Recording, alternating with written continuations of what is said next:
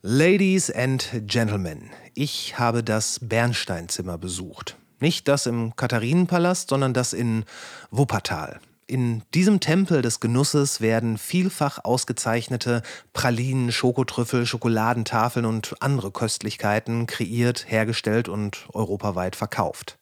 Maple Pecan Nougat oder Matcha Cashew oder Edelnougat Arriba Nacional sind nur einige der an kleine Juwelen erinnernden Werke höchster Chocolatierkunst. So unterschiedlich die Aromen und Geschmacksprofile auch sein mögen, sie alle vereint die Abwesenheit tierischer Produkte. Die Süßigkeiten sind vegan. Ich dachte ja, das wird ein Gespräch über Schokolade, über vegane Schokolade, über veganes Essen an sich, vielleicht über kulinarische Kreativität, womöglich über Musik, ganz vielleicht über wirtschaftliche Aspekte der Selbstständigkeit. Und ja, es wurde all das, aber eben auch so viel mehr. Vielleicht habe ich die Möglichkeiten des Podcasts unterschätzt, aber wer hätte mit einer Unterhaltung gerechnet über halluzinogene Fehlgriffe beim Pilzesammeln, die Illusion von Sicherheit, medial perpetuierte Angst, Klimawandel, menschliche Hybris, das Konzept des Ikigai und den Stoffwechsel von Steinen. Also, viel Spaß mit der wundervollen Solveig Klein. Yeah.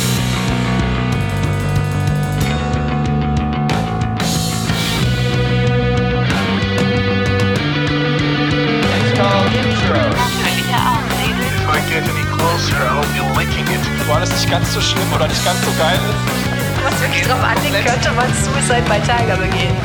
Ja, es kann schief gehen. Und das ist, weißt du, hier werden nicht so viele Leute erschossen. 10.000 Mann, wir brauchen Pferde und Kanonen. Ich finde den Plan super. Die Welt geht zugrunde. Alles Kacke, bis nächste Woche. Du hast beim Junk, äh, beim, nicht beim Junk Festival, beim Dunk Festival äh, auch Bold erwähnt. Mhm. Woher kennst du die? Äh, gar nicht. ähm, der Dennis, der Drummer von denen, den kenne ich schon ganz, ganz, ganz, ganz lange. Den hat mir ja das vegane Café äh, Krümelküche gehört in Duisburg. Ja, ja. Und dadurch haben wir uns vor, als die angefangen haben, das fing ja zeitgleich ziemlich ähnlich an, so 14, 15 meine ich. Ähm, dadurch haben wir uns kennengelernt und ich bin auf dem Dank im Endeffekt durch den Merch-Bereich gelaufen. Ich weiß nicht, ob du die Location kennst. Äh, ich weiß es tatsächlich auch nicht. Als ich da war, nimm, nimm das ruhig noch ein bisschen zu dir. Ähm, als ich da war, war das, glaube ich, wirklich so eine Sporthalle, die dann Wir haben eine neue Location. Das ist in Gent in der Nähe von, also in der Innenstadt, das 4-0er. Also, das war es definitiv nicht. Ähm, da haben Amra auch schon öfters äh, Shows gespielt. Das ist eine relativ geniale Location, also ein alter Theater, also ein alter Theaterkomplex. Saal wäre eine Untertreibung. Ähm, das geht über zehn Etagen mit Treppen. Das war definitiv nicht der Ort, wo ja. ich war. Es gibt, es gibt, also es gab also vier Konzerthallen, also wirklich so alte Theaterhallen mit Rängen und allem drum wow. und dran, mit einer Akustik zum Niederknien. Wirklich gut? Phänomenal. Weil das kann ja auch wirklich schlimm werden. Nee, ich habe noch nie, also es waren so zwei, drei Bands, aber das waren so meistens die ersten am Tag, wo der Sound mich nicht vom Hocker gehauen hat, aber immer noch gut war. Mhm. Aber bei den anderen Bands, also ich kriege jetzt gerade schon eine Gänsehaut, wenn ich da äh, drüber nachdenke, bei den anderen Bands ist das mindblowing gewesen. Wirklich? Also, ja, also die Location, ich kenne die schon. Ich war da damals bei Amon Ra, als die, ich überlege gerade, welche Show das gewesen ist. Ich glaube 2017 im Sommer, im Mai war ich da, wo es äh, Black Heart Rebellion noch gab, da waren die Vorband. Ja. Und ähm, da hat mich die Location vom Sound überzeugt. Das war wirklich so, oh mein Gott, wie gut kann ein Sound bitte sein? Und deswegen, wo ich gesehen habe, dass das Dankfestival da ist, war ich so, ich will da hin. Und das Line-Up war dann so, die ganzen Bands mit so einem guten Sound zu erleben und die Lichtshows und so. Es war, oh mein fucking Gott. Es war einfach nur, also wirklich, ich habe da auch Audioaufnahmen mit meinem Handy einfach gemacht, die wirklich dafür mit dem Handy aufgenommen sind, wirklich, wirklich gut sind. Die kann man sich echt anhören. Mhm. Und ähm, ich war noch nie auf so einem tollen Festival und ich war schon auf wirklich einigen Festivals, also auch gerade kleineren. Aber das Dank ist wirklich, ich verstehe, dass die Leute alle sagen, wirklich, wenn du einmal da gewesen bist, willst du immer wieder dahin, weil die Menschen, die da gewesen sind, es ist einfach was ganz anderes gewesen. Also ich kenne das ja, wenn man so zu Festivals oder so geht, man ist da mal so in einer kleinen Bubble mit Menschen, die so einen ähnlichen Musikgeschmack haben. Mhm. Ähm, auf dem Dankfestival selber ist es aber nochmal was anderes. Also ich hatte, ich habe mich konstant die ganze Zeit als Frau wohlgemerkt sicher gefühlt. Das ist auf Festivals nicht selbstverständlich, leider, immer noch nicht. Ähm, aber auch als äh, neurodivergente Person. ADHS, mhm. Autismus. Und ähm, ich habe also ich war auch nicht der einzige Mensch da und ähm, ja, ich weiß nicht, ich habe mich da direkt zu Hause und wohl gefühlt und es war eine unglaublich herzliche und freundliche Atmosphäre. Auch so die Bands, da war noch nicht so die Distanz zwischen den Leuten, die das Festival besuchen und den Bands, sondern das war einfach alles sehr bunt gemischt. Die sind auch damit zu den anderen Konzerten so gegangen. Da war so dieses, oh ja, wir sind die Bands und nur Backstage und so. Also das, was man manchmal von Festivals und Konzerten kennt, war überhaupt nicht gegeben. Also das war da eine unglaublich familiäre, freundschaftliche Stimmung. Hat teilweise wirklich so ein bisschen das Gefühl von so einem Familientreffen, wie man sich das eigentlich immer wünschen würde. So von den Menschen und so. Also das, ähm, das Gefühl der, der Freundschaft, des familiären, äh, das kenne ich definitiv auch noch, als ich damals auf dem Dank-Festival war. Ich war da aber weder als Musiker noch als Gast. Ich war da als ja, Labelbetreiber, wenn man Mhm. so will. Denn tatsächlich die, äh, die Jungs von Bold, ähm, deren erste Platten habe ich veröffentlicht auf Ah, Okay, meinem Label. Von äh, den auf meinem 16, Label. 17 Platten, die die raus haben. Ja, genau. Und der musikalischen Entwicklung an. Das kann Bandbreite, ich würde es nicht mehr Entwicklung nennen, Bandbreite. Ja, ja, ja, das war ja das erste, das erste Album, das hab, ich glaube, das war das, das habe ich rausgebracht. Da haben die dann noch so ganz liebevoll das äh, so so Holzplättchen lackiert und die dann auf die auf das Ding geklebt. Aber dieser ganze dieser, dieser ganze DIY-Gedanke, der ist in der Szene ja sowieso sehr stark. Und ich finde, zumindest damals war das auch bei der Gestaltung des Dankfestivals schon damals, als es einfach darum ging, aus dem, was wir haben, was damals halt eine Sporthalle war, machen wir das Beste. Und auch da gab es schon zwei oder vielleicht sogar drei Floors.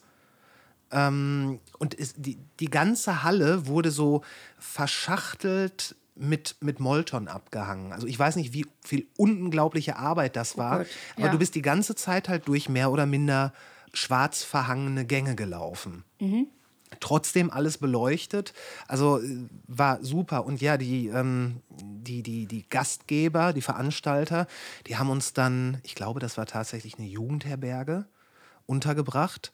Und das war alles nicht irgendwie luxuriös, aber es hat absolut gereicht. Und Ja. äh, gerade wenn man so in, in dieser Szene, die ja auch, äh, wo ja auch viele AZs und so weiter mit dabei sind, äh, dafür war das schon wirklich wow. Also die haben immer im Rahmen ihrer Möglichkeiten das Bestmögliche rausgeholt, würde ich sagen. Ja.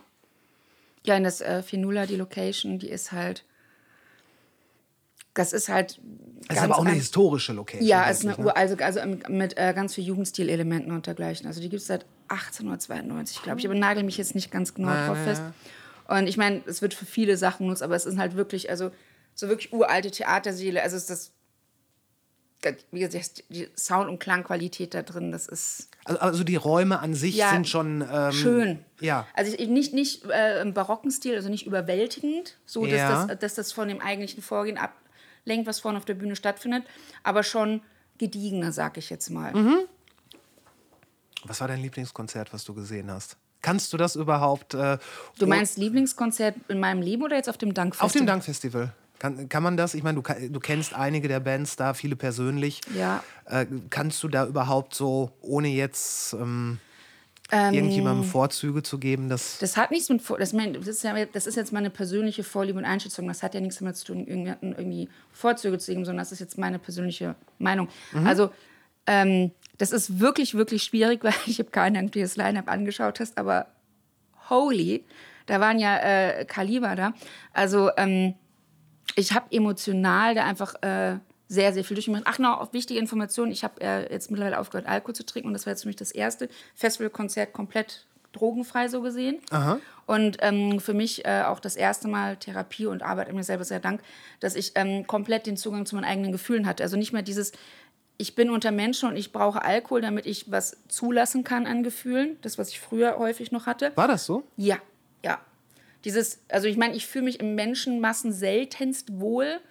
Also vor allen Dingen nicht, wenn es dann mehrere Tage so sind. Ähm, ich kann, ich, ich, also ich erscheine Menschen zwar häufig sehr extrovertiert. Das sind, ist aber immer nur, sag ich mal, ein sehr kleiner Ausschnitt aus meinem eigentlichen Ich. Ich bin ein Mensch, der auch super viel Zeit und Ruhe für sich alleine braucht, um eben in sozialen Interaktionen unbefangen agieren zu können. Also mich kostet das viel mehr Energie, glaube ich, als äh, neurotypischen Menschen. Aber das fällt jetzt ernst Thema. Äh, ähm, ich habe das das erste Festival gehabt, wo ich wirklich ich habe noch nie so viel gefühlt. Das hört sich total bescheuert an, aber ich habe teilweise wirklich das Gefühl gehabt, dass ich durch die ähm, Musik auf so in so ganz eigene Sphären, so, ich, so in Anführungsstrichen Drogentrip, aber so von dem, was ich alles gefühlt habe. Ich habe Gänsehaut oder ich habe einfach nur das ganze Licht gegrinst. Ich bin wie ein Flummiball durch die Gegend gehüpft. Ich lag nach Amen Ra halb im Subspace zitternd auf dem Boden. Ich konnte nicht mehr. Das war das heftigste Amen Ra-Konzert, was ich je erlebt habe. Und ich bin schon auf sehr, sehr vielen gewesen. War das, äh, wenn ich ganz kurz reingrätschen darf, war das äh, voll, also voll elektrifiziert oder so, so halb akustisch? nee, das war ein äh, elektrisches Konzert. Okay. Also war, die, waren die harten Amen Ra, aber die haben auch wirklich alte Sachen gespielt, wo ich nicht gedacht habe, so, okay. Also nicht so wie in der Kirche, wo die ja. Nee, die, das in der Kirche war ja, es war ein akustisch. Ja. Das war ja, ich sag mal, naja, Kuschelkonzert würde ich es jetzt nicht nennen, aber ähm, sehr, sehr viel sanfter und einfühlsamer. Mhm. Aber da auf dem Dankfestival, das war einfach nur niederschmetternd. Mhm. Äh, Auf eine sehr, sehr positive Art. Ähm, Also, ja, groß. Also deswegen, ich glaube, von dem, von dem, von der Intensität her, was mich am meisten beeindruckt und mitgenommen hat, jetzt gar nicht mal so von der Lichtshow oder irgendwie gleich, aber, einfach von den Emotionen, die von der Bühne gekommen sind, aber auch von den Menschen rundherum, ist es tatsächlich Amen Ra gewesen. Man hat, aber das haben die nachher auch tatsächlich auf Instagram noch geschrieben, das ist so, das ist der Wahnsinn, dieses Konzert. Ich habe, ähm, weil ich manchmal Backstage unterwegs gewesen bin, auch mit einigen anderen Bands gesprochen, Es sind ja viele aus Australien oder so auch da gewesen, die auch gesagt haben, was ist das für ein Festival? Was kommt denn da von den Leuten, die da vor der Bühne stehen, einfach auf allen zu? Also ähm, diese Euphorie, die da gewesen ist über die, die großartigen Konzerte, die ist nicht nur im Publikum gewesen, die haben halt eben die Bands auch mitbekommen und entsprechend hat es die Stimmung quasi immer weiter nach oben gebracht. Also ich bin zum ersten Mal in meinem Leben äh, in einem, naja, Moshpit würde ich es jetzt nicht nennen, aber äh, Pogen gegangen. Bei äh, And So I Watch You From Afar bin ich die ganze Zeit wie ein Flummiball rumgehüpft. Wirklich, das war einfach, weil die einfach so, die einfach so viel Lebensenergie und so viel Freude versprühen. Also die Leute sind einfach alle nur rumgehüpft, weil man einfach nicht mehr still sitzen konnte, weil es wirklich so, yay, so eine Mischung aus Math und Prog Rock gewesen ist.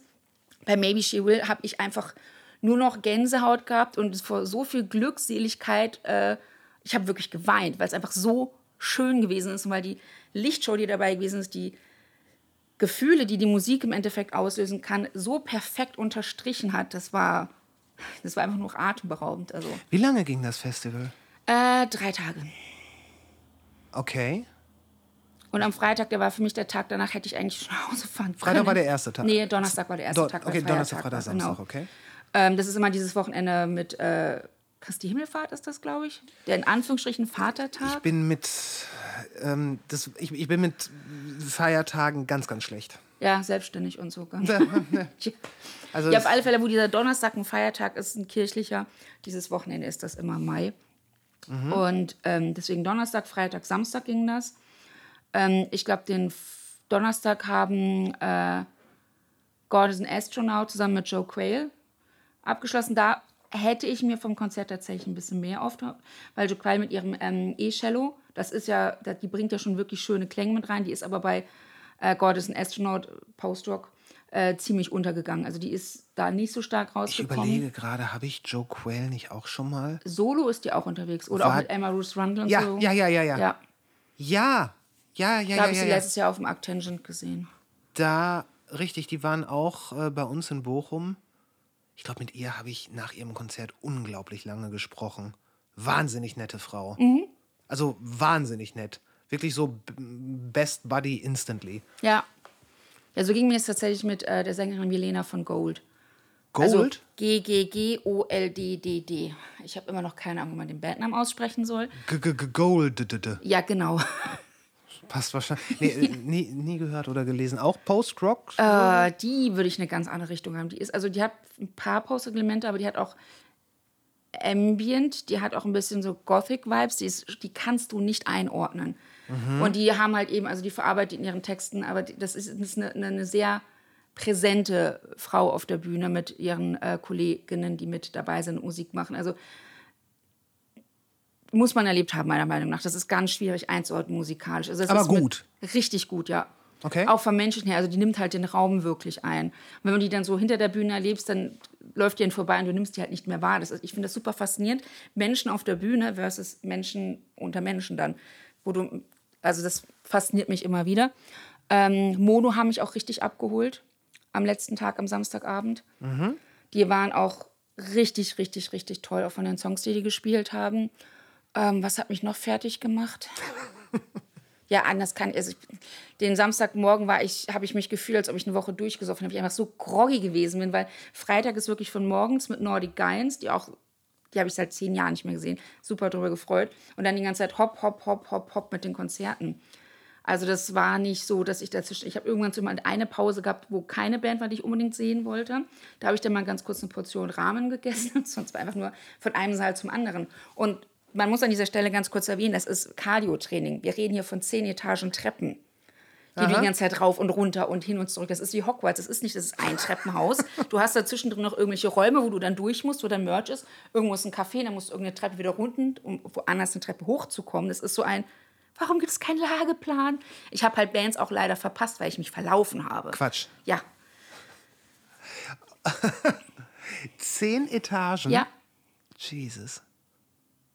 Aber auch irgendwie, ich meine, das, das, das, Also es gab zwischendrin irgendwo für ein paar Etagen auch einen Aufzug, aber halt einen fürs gesamte Festival, wo acht Leute reinpassen. Und es waren ja auch äh, körperlich eingeschränkte, behinderte Menschen da, die Das den ist- Aufzug eher benutzen sollten, als Leute, die Treppen ja, laufen erstens können. das und zweitens ist halt ein altes Gebäude. Ja, Aber äh, mir würde auch ehrlich gesagt auch in modernen Gebäuden überhaupt nicht einfallen, wie man zehn Etagen, auf denen tendenziell alles gleichzeitig passieren kann, äh, wie man die vernünftig in irgendeiner Art und Weise erschließbar machen sollte. Also ich, ich wüsste es nicht, Ja. aber das sollte man den Architekten überlassen.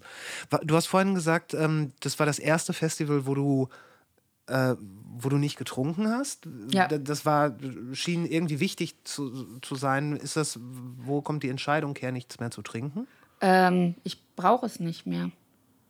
Ich habe früher, also ich habe Alkohol, also ich, ich bin auch äh, in Anführungszeichen Genusstrinkerin gewesen, aber häufig habe ich alkoholische Getränke in Situationen konsumiert, wo ich mit der sozialen Interaktion überfordert gewesen bin.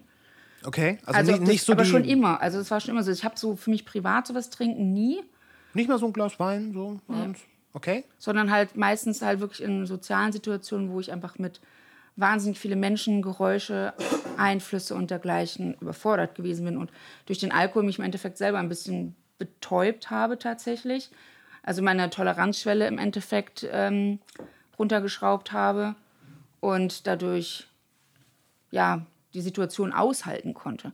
Und jetzt mittlerweile mit 36 sage ich halt, ich will das halt einfach nicht mehr. Wenn Okay. ich was nicht, mich nicht wohl nicht wohlfühle und so, dann muss ich das nicht mehr aushalten, dann kann ich einfach weggehen. Es, es wundert mich, dass, dass das überhaupt funktioniert hat, dass du das dann, ähm, also wenn du dich quasi tendenziell eher unwohl da fühlst, dass das Alkohol dir dann da, ich sag mal in Anführungszeichen, bei geholfen hat. Äh, Ich kenne es, ich kenne es eigentlich so, dass Alkohol immer so ein, also zumindest bei mir, so ein, so ein Verstärker des Gegenwärtigen ist. Das ist Koffein. Das kann aber auch Alkohol sein. Äh, für mich ist das Koffein. okay. Ja. Also Kaffee dann zum Beispiel. Oder Mate oder Matcha oder Ja, ja, schwarze Guarana, Koffein, ja. Okay. Also ich kann das immer so, wenn man, wenn man gut drauf ist und dann Alkohol trinkt, dann wird man so, dann wird man so positiv, dass es irgendwann schon für alle Beteiligten ein Ärgernis werden könnte.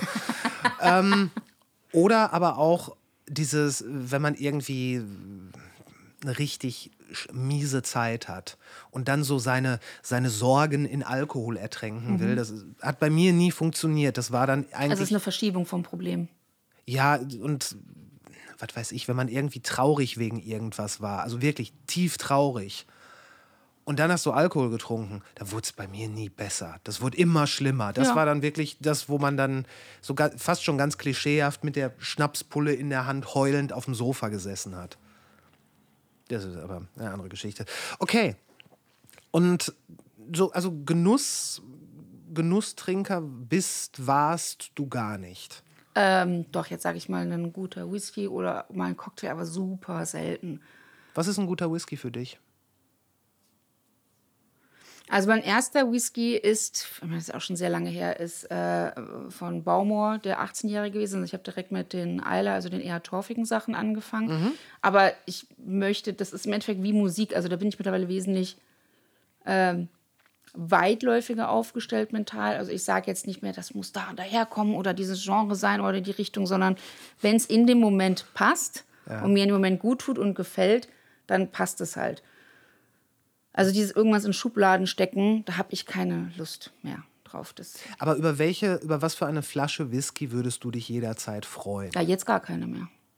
Ach, also auch da ist der Genuss für dich jetzt gekappt. Das Ja. wird jetzt nicht mehr passieren. Nee, ich möchte das einfach nicht. Also ich meine, ich, ich kann nicht in die Zukunft gucken. Es kann natürlich sein, dass ich in einem Jahr sage, boah, jetzt habe ich aber mal wieder richtig Bock auf einen richtig guten Whisky. Und also ich verbiete mir nichts. Ich, also es ist nicht so, dass ich mir sage, so wie, dass ich das wie eine Diät mache, so, hu, ich verzichte auf Alkohol. Nee, ich verzichte nicht. Für mich ist das jetzt vom äh, Empfinden und vom Denken her kein Verzicht, sondern einfach äh, eine Entscheidung. Das ist wie mit dem äh, Vegan-Werden für mich gewesen. Das war nicht, oh mein Gott, dass du alles nicht mehr essen kann, sondern nee, ich möchte das nicht mehr. Ich kann es, aber ich möchte es einfach nicht mehr, weil sich das für mich nicht richtig anfühlt und nicht gut anfühlt. Aber das ist kein Verzicht, sondern es ist einfach eine Veränderung. Aber ich glaube, das haben ganz, ganz viele Menschen, dass sehr viele Menschen in ihrer äh, imaginären Sicherheitsbubble ähm, denken, dass äh, Veränderung was äh, Schlechtes ist oder auch eine Entwicklung was Schlechtes. Da haben sehr, sehr viele Menschen Angst vor. Natürlich, ja gut, aber dass Menschen Angst vor Veränderungen haben, das ist, glaube ich, so alt wie die Menschheit. Ja, aber die Frage ist, warum? Ich denke, das, das liegt wirklich ähm, am, insofern am Evolutionären, dass das, was erprobt ist, das funktioniert. Ähm, und das heißt, das, auch wenn es vielleicht nicht die bestmögliche Alternative ist, es ist etwas, was in Anführungszeichen uns bis hierher gebracht hat. Und ich denke, das ist ähm, also totale Küchenpsychologie, aber ich glaube, das ist wirklich den Menschen so eingegeben. Das ist ja letzten Endes dann auch der, auch schon im, im Wortstamm, der Quell des Konservativen. Ne, Von Konservare einfach das, was war, bewahren. Und äh, das sieht man ja jetzt gerade in ganz, ganz vielen auch politischen Dimensionen Ja. ähm, dass, dass Leute teilweise schon fast wie so ein, wie so ein Beißreflex lieber etwas bewahren, was allen Anzeichen nach nicht gut für die Zukunft ist, bevor man sich auf etwas ganz Neues einlässt. Weißt du, es ist so wie, ja, weil die Menschen Angst haben. es, es ist so wie der Teufel, den man kennt. Gut, den Spruch habe ich Der noch Teufel, nicht den man kennt, ist besser als der, den man nicht kennt. Okay.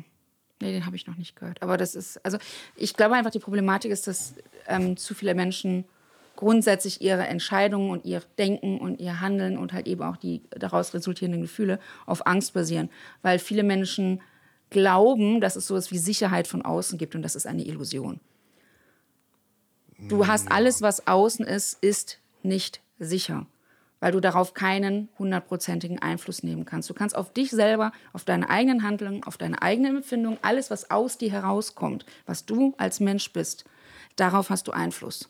Das kannst du kontrollieren und bearbeiten. Das heißt, Sicherheit kann nur aus einem selbst heraus entstehen, aber nicht durch irgendwelche äußeren Umstände. Sicherheit von außen existiert nicht, das ist eine Illusion. Würdest du das absolut sehen, dass es äh, Sicherheit von außen in keinem Bereich gibt? Ja. Nenn mir einen Bereich, wo du etwas von außen kommend hundertprozentig Kontrolle drüber hast. Ja, nicht hundertprozentig. Ähm, also, ne. Sicherheit ist Berechenbarkeit, ist Aber dann müsste man fragen, gibt es überhaupt Sicherheit? Ja, das ist eine sehr, sehr spannende selbst, Frage. Selbst im Inneren. Ja. Weil selbst der, äh, der eigene Körper macht einem ja, oder der eigene Geist, der macht einem ja Dinge vor. Und das würde uns dann jetzt so weit bringen, dass man fragt, was ist überhaupt Realität? das ist eine sehr gute Frage. Das ist richtig. Falls du eine Antwort hast, ich wäre sehr gespannt, sie zu hören, weil ich weiß es nicht. Ich glaube, jeder Mensch lebt in gewisser Art und Weise in seiner eigenen Realität, in der Welt, in die dieser Mensch wahrnimmt. Das kann für andere Menschen ersichtlich sein, das kann für andere Menschen nicht ersichtlich sein. Für den Menschen in dem Moment ist es die Realität.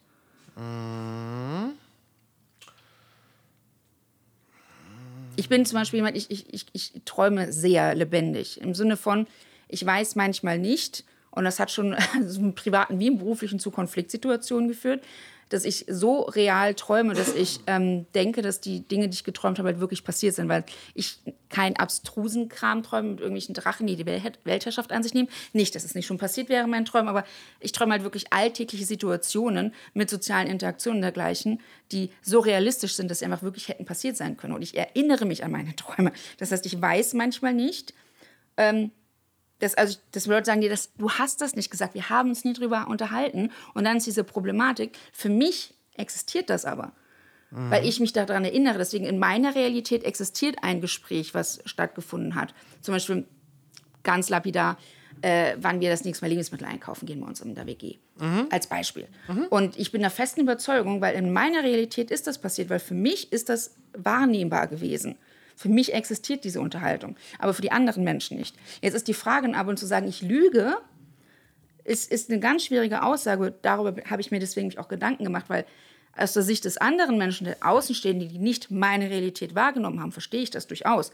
Die sagen, nee, es ist eine Lüge. Aber für mich ist es in dem Moment eine Realität gewesen, weil für mich existiert das. Also im Endeffekt das, was in meinem Kopf passiert. Womit wir auch zu dem spannenden Thema, ähm, ja, ich sag mal, nicht neurotypisches äh, Verhalten, also äh, geistige Erkrankungen in die Richtung halt eben kommen. So, dem Menschen halt ihre eigene Realität abzusprechen, weil wir als Außenstehende die nicht wahrnehmen, finde ich es auch ziemlich schwierig. Das auf jeden Fall. Ich bin jetzt gerade noch gedanklich bei dieser Sache mit, ich erinnere mich daran, Mhm. also ist das meine Realität.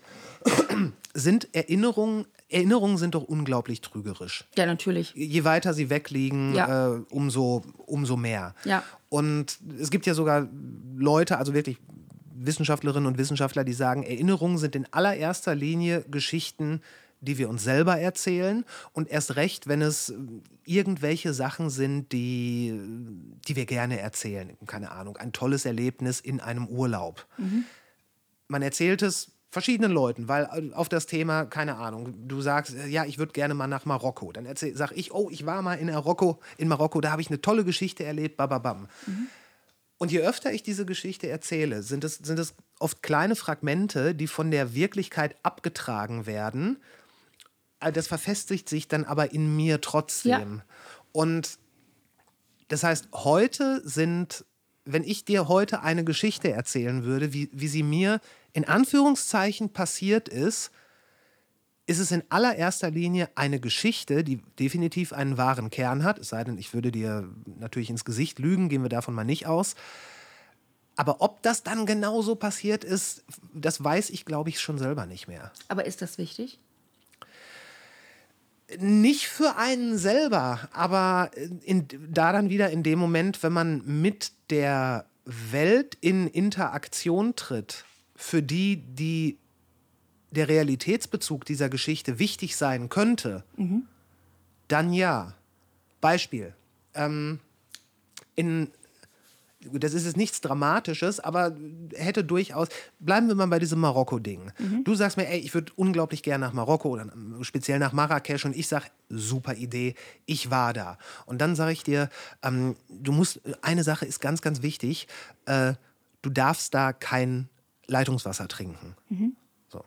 Das ist auch so. Aber würde ich jetzt glauben, man könnte da Leitungswasser trinken und würde dir das sagen, mit all der mir zur Verfügung stehenden ähm, Wahrhaftigkeit, und du würdest da hingehen und Leitungswasser trinken, weil du denkst, ey, der Chris, der kennt sich offenbar spitze aus, ich hau mir jetzt hier das Leitungswasser rein, dann hätte es, hätte diese Geschichte, die ich mir selber in den Kopf gesetzt hätte, ähm, Implikationen auf dich in der Realität. Ähm, ja, aber, und dieses Aber ist sehr wichtig und auch ein Thema, mit dem ich mich in der letzten Zeit sehr beschäftigt habe, und das ist Eigenverantwortung.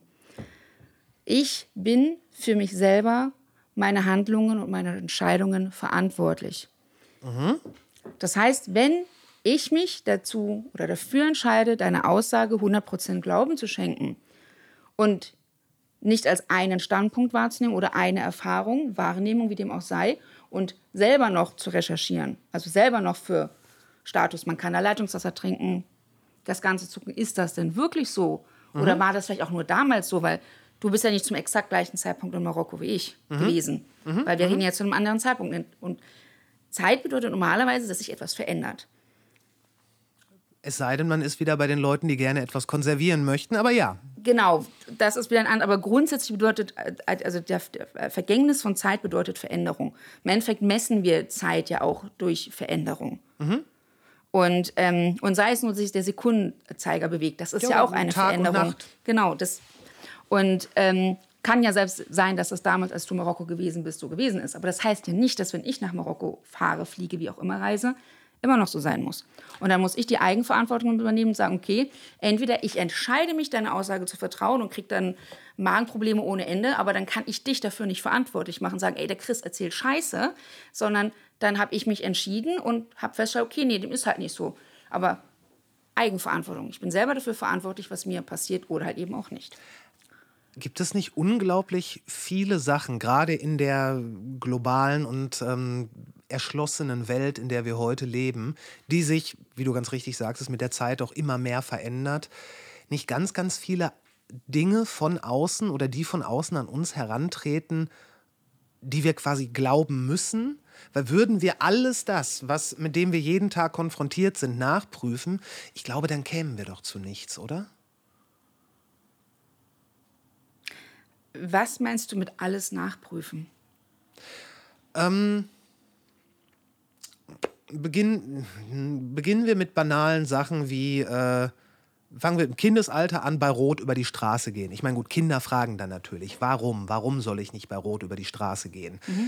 Ähm, so all das, was man im Allgemeinen so als Regeln in der Welt, die man bestimmt hinterfragen sollte, aber auch so Sachen wie, ähm, du kaufst ein paar Schuhe. Einer ist für den rechten und der eine ist für den linken Fuß. Und dann sagst du, das hat mir ja gar nichts zu sagen, hier der äh, Converse Chuck Taylor. Ich ziehe die Schuhe an, so wie ich es möchte.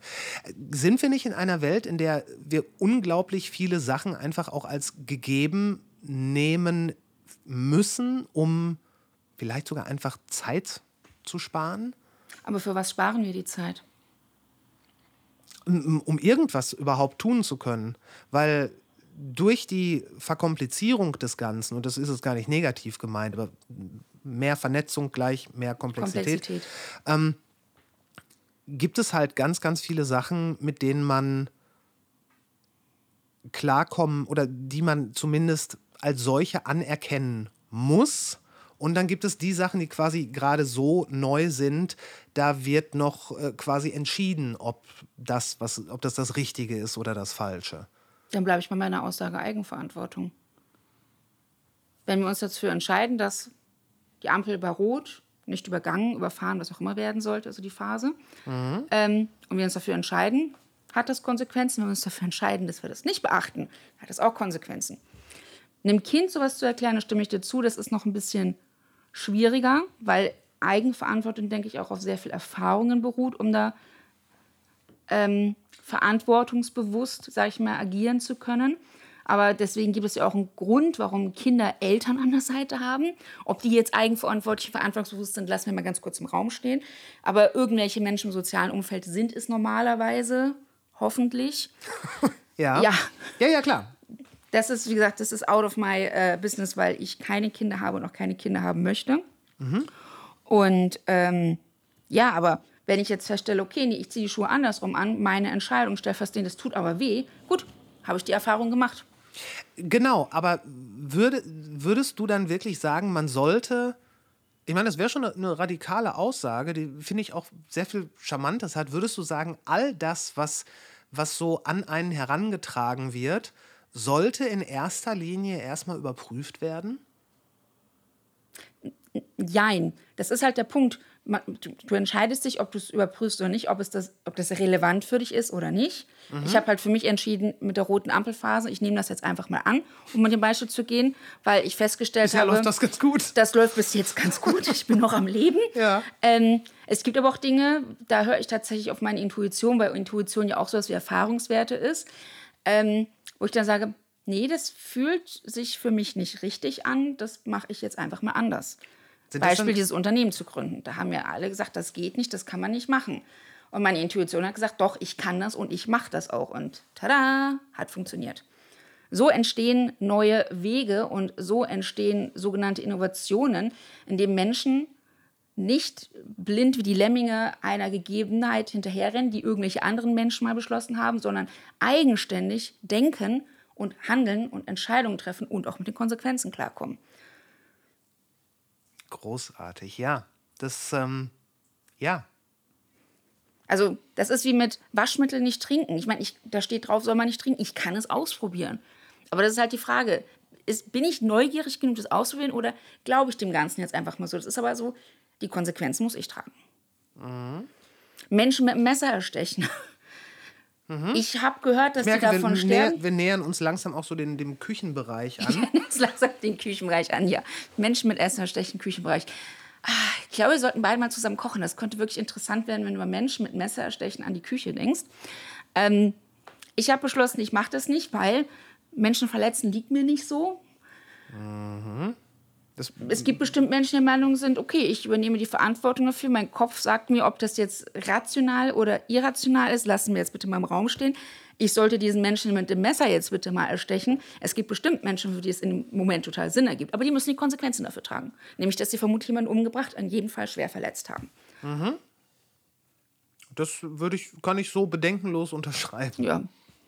Du möchtest zur Küche kommen, habe ich gehört. Nein, ich finde das gut, dass wir uns jetzt langsam so in den, in den äh, noch nicht kulinarischen, aber zumindest Äh, warte mal, Küchenutensilienbereich. Menschenfleisch, jetzt kommen wir in den kulinarischen Bereich. Nein, nein, nein, äh, Utensilien, Utensilien. Menschenfleisch kommt ja ähm, sowieso nicht in Frage. Warum?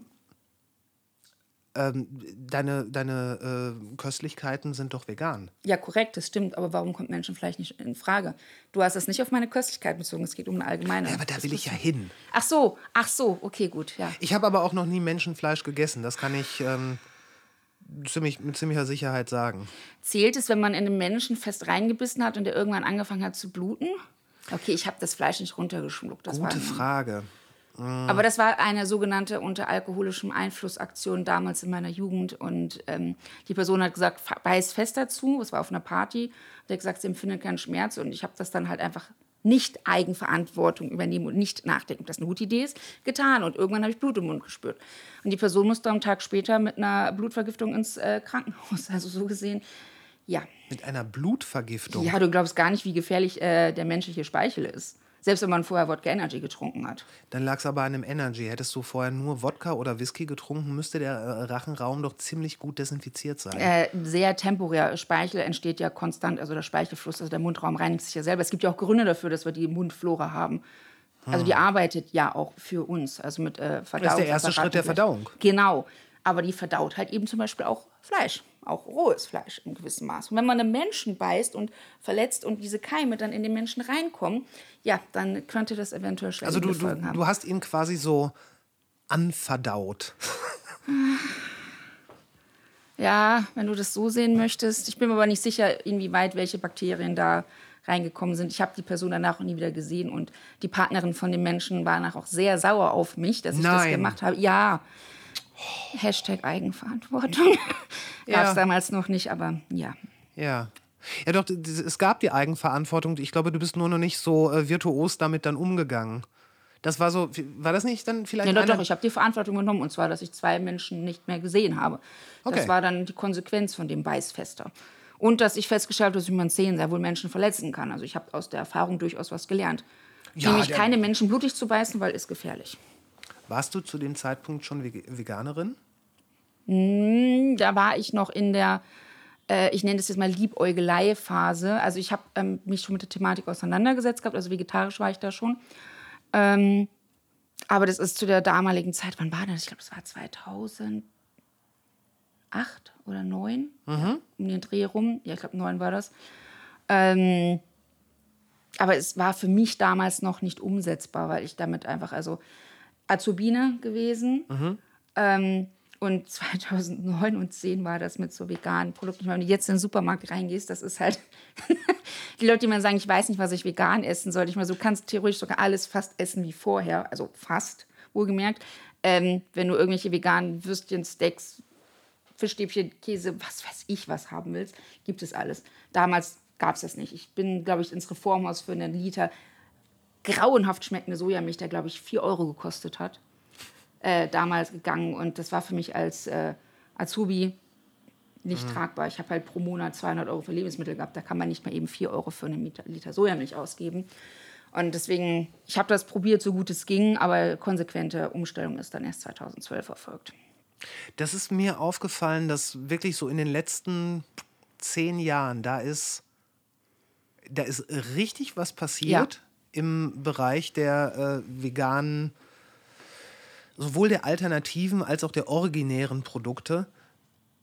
Und auch die Qualität hat enorm zugenommen, wobei ich teilweise wirklich noch den Eindruck habe, dass die Produkte, die so im, im Supermarkt zu finden sind, man findet häufig was Besseres. Also ich will, ich will jetzt hier nichts Schlimmes Ja. vermuten, aber nee, ich, nee, nee, ich, ich verstehe den äh, ähm, Punkt ein bisschen, aber du musst halt überlegen, ähm, die sogenannten besseren Sachen, wo ich dir zustimme, also ob es jetzt vegane Fleischalternativen, Käse, was weiß ich was sind, die werden meistens äh, mit einem ganz anderen Qualitätsanspruch hergestellt und nicht Massenware in der Industrie.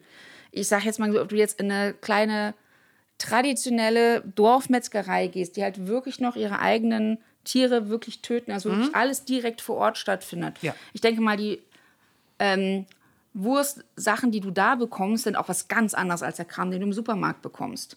ja, in, zumindest, äh, also definitiv bei den Discountern und äh, so Supermärkte, wo es wirklich eine gute Fleischtheke gibt. Wobei die Fleischtheke mittlerweile auch mehr Illusion ist als früher. Also es ist halt eben auch, die, es ist die Massenware, die dann halt einfach für die Menschen, also die als Illusion den Menschen als Frischware verkauft wird. Aber es ist nichts anderes als Sachen. äh, würdest du sagen, das ist überall so oder in den meisten Fällen? Ich glaube, in den meisten Fällen überall kann ich nicht beurteilen, weil ich bin noch nicht überall gewesen. Mhm. Das wäre vermessen zu behaupten, dass dem überall so ist. Aber in den Orten, wo ich dem Ganzen gegenüberstand, habe ich das entsprechend mitbekommen. Okay. Ich bin kein großer Freund von, äh, ja, schwarz oder weiß, sag ich jetzt mal. Ich mag Grauschattierungen ziemlich gerne. Also, weißt du, was ich meine? Ich, ich denke schon. Ich denke schon. Die. Ich habe den Eindruck, wenn man sich vegane Produkte im, im Supermarkt zum Beispiel anguckt, ich, bleiben wir mal bei, bei einem vernünftigen Milchersatz zum Beispiel. Da gibt es was, also ich, ich selber bin weder Vegetarier noch Veganer, weiß. aber ich trinke sehr gerne eine bestimmte Sorte Milchersatz. Ähm, die wurde mir damals von einer Freundin tatsächlich angeraten mit den Worten, ich kann das nicht trinken, das schmeckt zu sehr nach Milch. Und das ist halt richtig teuer, das Zeug. Ja, weißt du auch warum? Nee, Möchtest du das wissen, warum? unbedingt, denn ich kann mir quasi für den gleichen Preis ja, fast, nicht ganz, aber fast die doppelte Menge an der in Anführungszeichen qualitativ hochwertigsten Markenmilch besorgen oder ich nehme mir einen Liter davon. Woran liegt das bitte? ähm, Subventionen. Ja, das dachte ich mir. Es ist so. Also Lobbyismus, klar. Moment, stopp, stopp. Heißt das, heißt das die, das Milchersatzprodukt, das hat den korrekten Preis? Ja. Und die, Ja, jein, jein. Also, jein. Also, äh, definiere korrekt. Also, du musst halt bedenken, dass da noch äh, sehr viel mehr Forschung und Entwicklung hintersteht. Also, ich denke, es hat einen halbwegs angemessenen Preis, aber, und das darf man gerade bei den Supermarktprodukten, sollte man das im Hinterkopf behalten, der Grund, warum das Ganze funktioniert mit den veganen Produkten, warum das so viel geworden ist, ist, weil meist besser verdienende und höher gebildete Menschen, nicht ausschließlich, aber meist, ähm, sich eher mit dem Thema Veganismus und dergleichen auseinandersetzen, weil die auch eher die Kapazitäten dafür haben.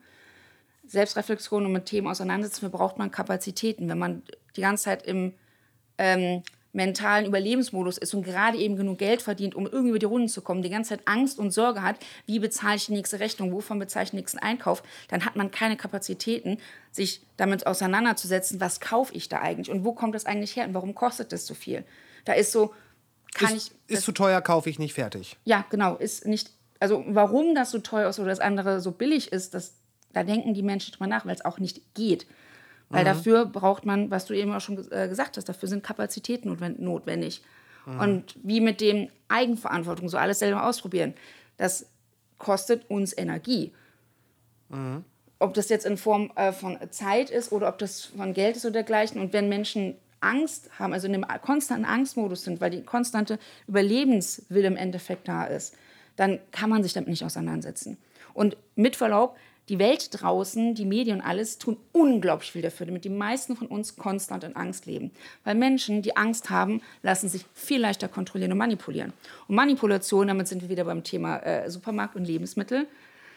Menschen, die Angst haben und manipuliert werden, die geben Geld für Sachen aus, die sie eigentlich nicht brauchen. Also die sind ähm, äh, von der Kapitalkraft her und äh, dem Wunsch, quasi finanzielle Mittel zu spenden, ähm, lukrativer als Menschen, die äh, sicher sind und Kapazitäten haben, sich mental mit Dingen auseinanderzusetzen und geistig.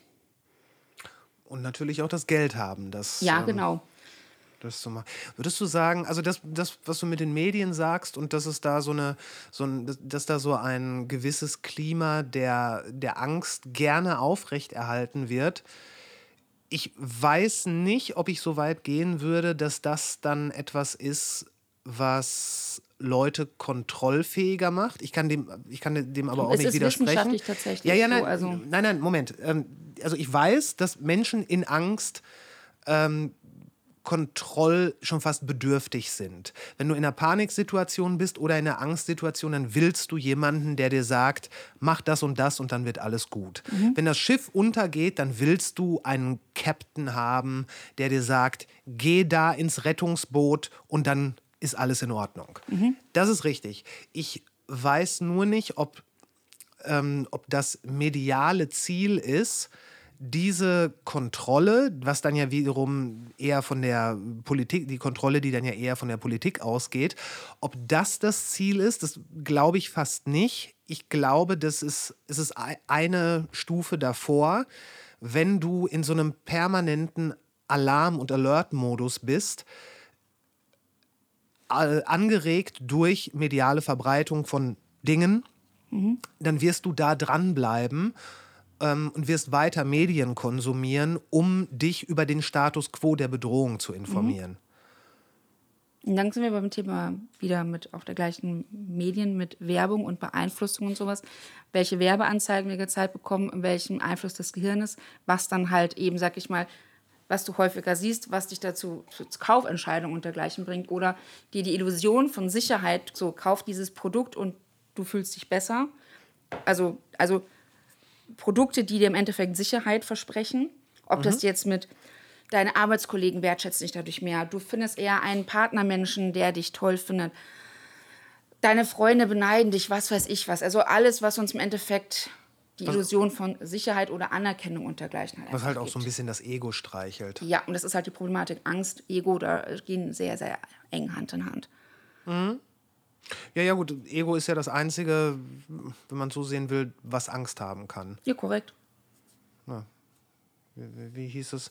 Wenn wirklich alles unendlich ist und wir einfach nur vibrierende Materie sind, die sich äh, äh, multidimensional verbreiten, dann brauchen wir ja keine Angst haben, weil es schwingt ja sowieso alles. nie- also es ist tatsächlich so. Also es kann vielleicht sein, dass äh, unsere Wahrnehmungsspanne, in der wir jetzt sind, sich verändert. Aber das ist wieder diese Illusion mit der Sicherheit und so. Ähm, es ist halt konstante Veränderung. Das ist das Einzige, was wirklich sicher ist, ist diese konstante Veränderung. Und ich glaube, dass die Leute dieser Tage sehr große Probleme damit haben. Das Schlimme ist, diese Probleme werden intensiver, denn die Veränderung ist, und auch da gibt es, gibt, es, gibt es Studien zu, die Veränderung und die Neuerungen, die in die Welt kommen, die werden halt immer mehr, die steigen exponentiell an. Nee, das glaube ich nicht. Ich glaube, dass die Wahrnehmung der Veränderung exponentiell dank der Medien ansteigt. Nee, nee, tatsächlich ist es auch, äh, ich habe gerade... Oh, Entschuldigung, ja, bitte? frage ich noch ganz kurz, was für Veränderungen meinst du? In, in vielen Bereichen, sowohl Informationsverbreitung, ähm, wenn man zum Beispiel, also Informationsverbreitung, ähm, Komplexität, Anstieg der Komplexität und äh, unter anderem auch ähm, eine viel höhere Anzahl von einfach nur Gütern und Produkten, die entsteht. Also es wird eigentlich alles voller. Mehr Infos, mehr Vernetzung, mehr Produkte. Für die längste Zeit der Menschen gab, hatten, hatten wir diesen, diesen Faustkeil. Ich gehe aber davon aus, dass du jetzt von unserem mitteleuropäischen Wahrnehmungsbubblefeld sprichst, richtig? Ich gehe von Oder der ganzen, weltweit? gan, ganzen Menschheit aus. Okay. Also wirklich, wenn du sagst, was ist, wie, wie sah die Vernetzung der Menschen Vor 100 Jahren. vor, vor 100 Jahren aus? Wie sah die Vernetzung der Menschen vor 500 Jahren aus? So, es gibt da so einige Meilensteine, so der Buchdruck zum Beispiel. Der hat dann zu einer massiven Vernetzung äh, und ansteigenden Komplexität geführt, war dann letzten Endes auch dafür verantwortlich, dass es viele Veränderungen bzw. Erfindungen gegeben hat. Davor war über lange, lange Jahre das Ganze relativ ereignisarm und zu, zu Beginn der Menschheit, da waren wirklich äh, Tausende und wenn nicht Zehntausende Jahre dazwischen, soweit wir wissen, wo relativ wenig passiert ist.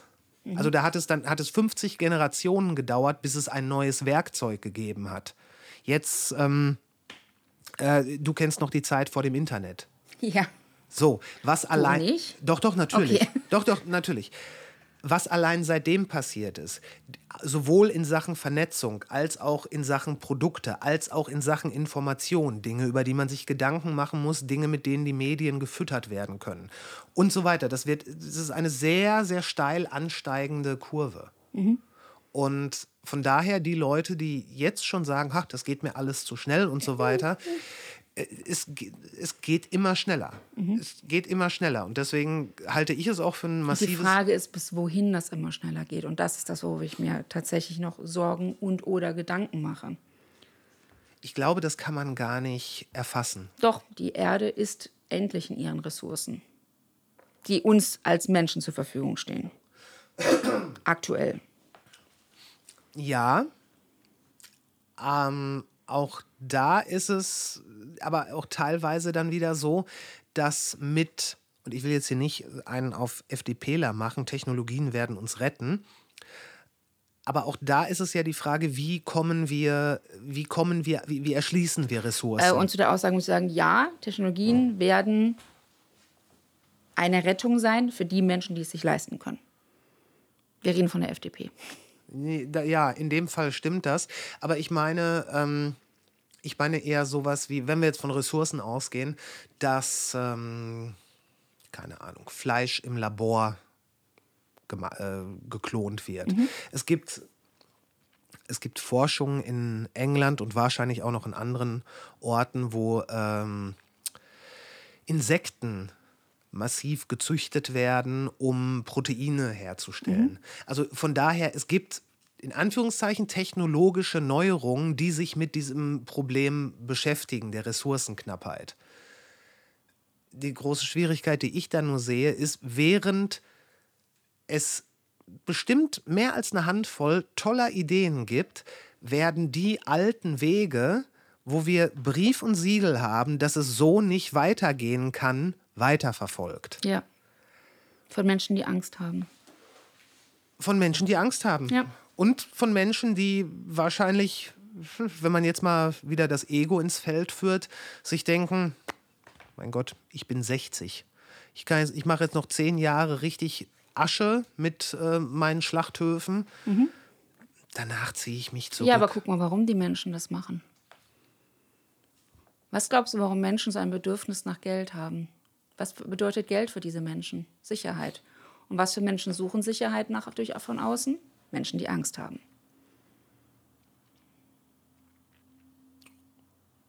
Ja. Bestimmt kann man das alles auch, kann man das alles darauf zurückrechnen, aber ich glaube, wenn man jetzt von wirklich wohlhabenden, großindustriellen Fleischmogulen ausgeht, da ist das Ganze dann wirklich eher eine, äh, eine Frage von Status. Als Ja, aber warum brauchen sie den Status? Würdest du auch sagen, aus Angst? Ja, natürlich. Unsicherheit. Wie nehmen wir diesen Leuten die Angst? Das können wir gar nicht machen. Das ist diese riesengroße Problematik. Das ist die Aufgabe der Menschen selber. Jeder Mensch für sich Eigenverantwortung ist dafür verantwortlich. Aber was wäre die Motivation? Warum sollte ein äh, Herr Tönnies sagen, ähm, ich werde jetzt, ich bin so und so viele Millionen schwer, ich äh, kann mir alles kaufen, was ich will. ich muss jetzt mal wirklich an mir arbeiten. Da, dafür müsste doch zumindest irgendein sehr tief erschütterndes persönliches Ereignis in Kraft treten, das, was, was ihn zu diesem Umdenken bewegt. Vielleicht sollte man das mit Pilzen versuchen. Äh, äh, Also an dieser Stelle sei ganz kurz erwähnt, ich mag Pilze sehr gerne und kenne mich mit Pilzen sehr gut aus, aber ich vermute, du meinst andere Pilze als ich, oder? Pilze sind sehr vielfältig. Ich Hm, Menschen weiß nicht, auch. Ich weiß nicht. Schmecken trotzdem komisch. Pilze, Pilze sind tatsächlich sogar genetisch sehr nah am Menschen. Ja, das stimmt. Also Pilze sind in vielen Anwendungsformen sehr interessant. Ich bin so eine kleine Kräuterhexe. Also ich habe, äh, doch, Ja. war das jetzt Sarkasmus? Ja, Ach, wieso? Einfach nur so. Ach so, hast mich in eine Schublade gesteckt. Ähm, nee, aber ich äh, sammle halt eben selber auch sogenannte Heilpilze, also Pilze im Endeffekt, die äh, eine gesundheitsfördernde Wirkung auf den Menschen haben. Wie zum Beispiel? Birkenporlinge. Wachsen, wie der Name schon sagt, hauptsächlich auf Birken, sind halt ein parasitärer Pilz, heißt zersetzt den Baum.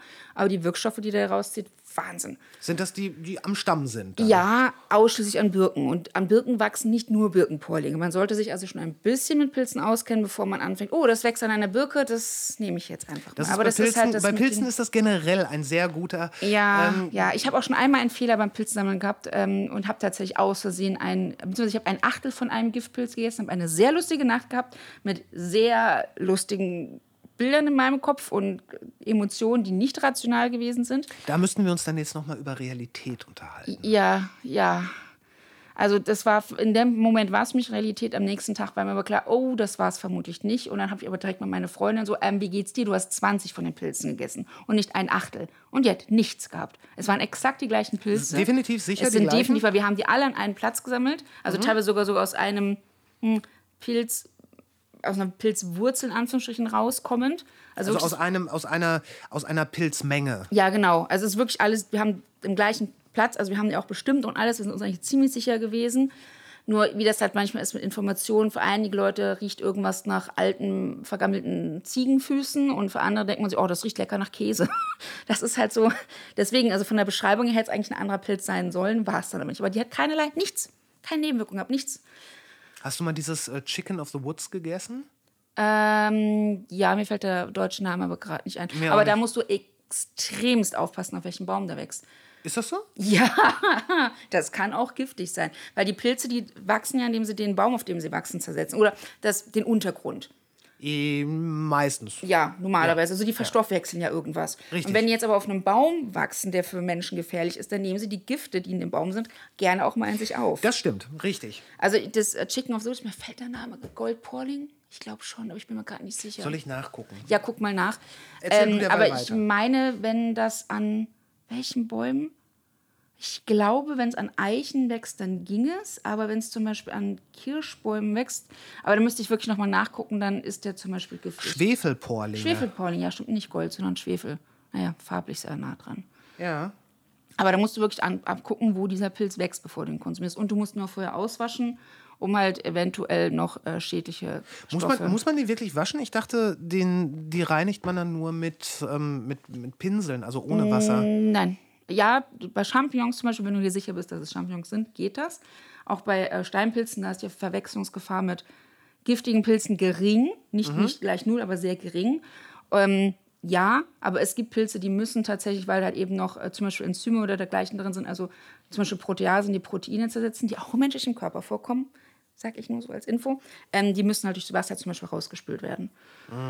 Also äh, Chicken of the Woods, aka Schwefelpolling, bitte nicht einfach in den Baum reinbeißen, wo der dran hängt. Da muss schon ein bisschen Vorarbeit geleistet werden. Ja, aber auch da sind wir wieder bei der Eigenverantwortung. Im Zweifelsfall uns nicht glauben, was wir hier sagen, sondern das Ganze Um nochmal Gottes Willen, wir sind nachlesen. kein Pilz-Podcast, der jetzt hier irgendwie Sachen, also bitte selber recherchieren. niemals irgendwelchen, das macht man, also man gibt auch niemals Pilzen online oder so eine Pilzfreigabe. Man muss halt wirklich zu einem gelernten Pilzprofi gehen. Und das würde ich jetzt, wenn ich noch unsicher bin, tatsächlich nach der einen äh, halluzigenen äh, Nacht auch tatsächlich machen, weil die war nicht lustig. War sie nicht lustig, weil sie nicht lustig war oder war sie nicht lustig, weil du es nicht erwartet hast, dass es passiert? Beides. Okay. Beides. Die Erfahrung war mit Übelkeit und Schwindel und äh, komischen Bildern im Kopf war nicht lustig. Okay. Und ich hatte auch nicht mit gerechnet. Ich wusste erstmal gar nicht, was los ist, bis wir dann irgendwann so Ich habe da diese Pilze gegessen. In dem, also ich habe dieses eine Stück von dem Pilz gegessen, so vorsichtshalber in den Kopf gekommen ist. Ja. Gleichzeitig äh, sind Pilze, glaube ich, auch eine sehr, sehr sinnvolle Nahrungsquelle, auch für zukünftige Generationen, Ja. auf die man sich wesentlich mehr Man kann mit konzentrieren Pilzen sollte. so tolle Sachen machen. Also, also wirklich als Fleischalternative. Also klar, Proteinstruktur und damit die äh, Verarbeitung, die halt sehr vielfältig ist in den Möglichkeiten, aber auch von der Textur her, was man da alles hinbekommt, je nachdem, wie man die zubereitet. Einer meiner Mitbewohner im Haushalt, der ist Pilzhasser und ich habe, ähm, ja, ich weiß nicht warum. Nicht nachfragen. Der hat, glaube ich, glibberige Champignons bei Pilzen im Kopf und ich habe dann aber ähm, Austernseitlinge quasi als in Anführungsstrichen Pulled äh, Pork Gyros Style im Endeffekt gemacht mit den Gewürzen so. Die waren jetzt nicht fettarm, also damit wir diese knusprigen Textur bekommen, mussten in richtig viel Öl knusprig angebraten werden. Ja. Kräuter und Gewürze, alles drauf. Der war auch so, boah, geil, was ist denn das für ein Fleischersatz? Und ich gesagt, das ist ein Pilz. Er so, ne, das schmeckt richtig gut. Textur auch nicht. Ich so, doch, das sind Pilze. Ich finde es auch vermessen, dass man sagt, ähm, ich mag keine Pilze. Es ist genau wie zu sagen, ich mag keine Musikrichtung XY oder. Ja, ich mag fast schon eher, ich mag keine Musik.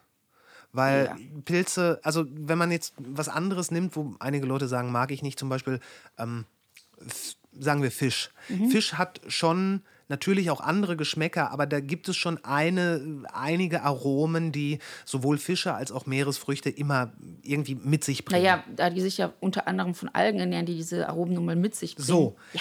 Aber ich würde sagen, ein, also du kannst einen Champignon selbst mit einem Shiitake-Pilz nicht vergleichen, geschmacklich. Äh, auch von der nicht. Textur nicht. Nee.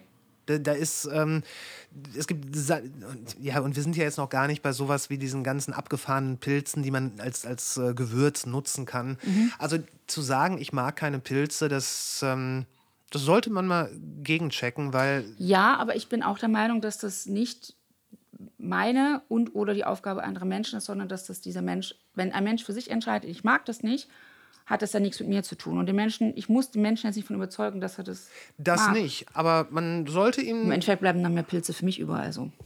Ja, Pilze haben wir genug. Also da muss, muss ich dir keine Sorgen machen. Ich war mal, ich habe mal so einen, so einen alten, ähm, auch schon verrottenen Baumstumpf gesehen. Der hatte so 50, 50 Zentimeter Durchmesser und der war voll mit Pfifferlingen. Also der, die sind überall da äh, rausgesprießt. Das war der Wahnsinn. Oh, cool. Am Baumstumpf habe ich die tatsächlich noch nie gesehen. Also eher so moossandige Untergründe. Aber am Baumstumpf habe ich Pfifferlinge noch nie gesehen. Ich auch nicht. Ich habe sie auch damals nicht gesammelt, weil ich war da überhaupt nicht in. Äh, hatte- Pilzmut. Ja, ja, ich hatte nicht das nötige Equipment, so wie ein Korb oder irgendwas dabei. Ähm, aber das war, das war so eine Gegend, das war in der, an der belgischen Grenze auch, so ein Naturschutzgebiet. Da waren Pilze ohne Ende, auch viele Fliegenpilze. Aber Fliegenpilze sind ein guter Anzeiger äh, wegen Bodeneigenschaften. Also Richtig. Pilz, äh, Fliegenpilze, guter Anzeiger, dass zum Beispiel auch Pfifferlinge und oder Steinpilze, Maronenröhrlinge und dergleichen da wachsen können. Genau, genau, die waren auch alle dabei. Wollen wir mal über Schokolade reden? Es gibt Schokolade mit Pilzen, um jetzt diesen Übergang zu machen. Warte mal, ich glaube, ich habe sogar eine da. Nein! Ja.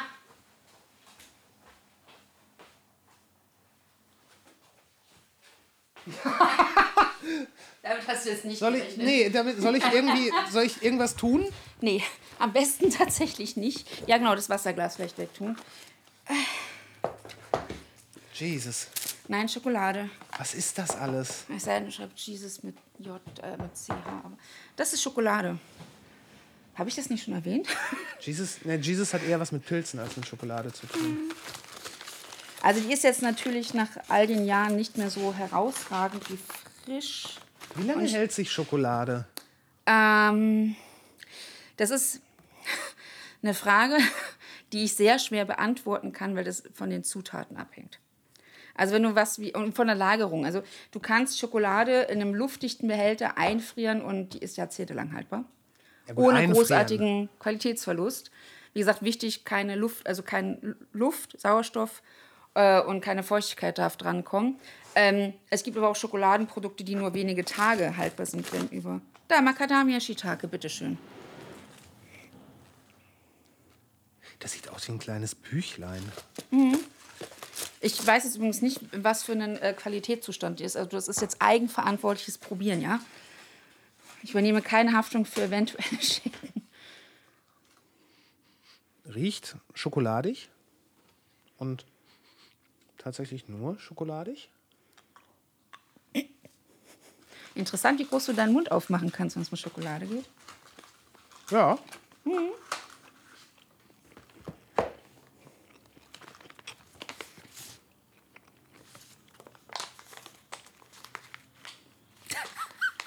Schade, dass man deinen Gesichtsausdruck nicht sehen kann. Der spricht, da du gerade von einem Schoko äh, Buchband gesprochen hast, der spricht Bände. Also, also ganz leichtes, aber wirklich ganz leichtes Shiitake-Aroma.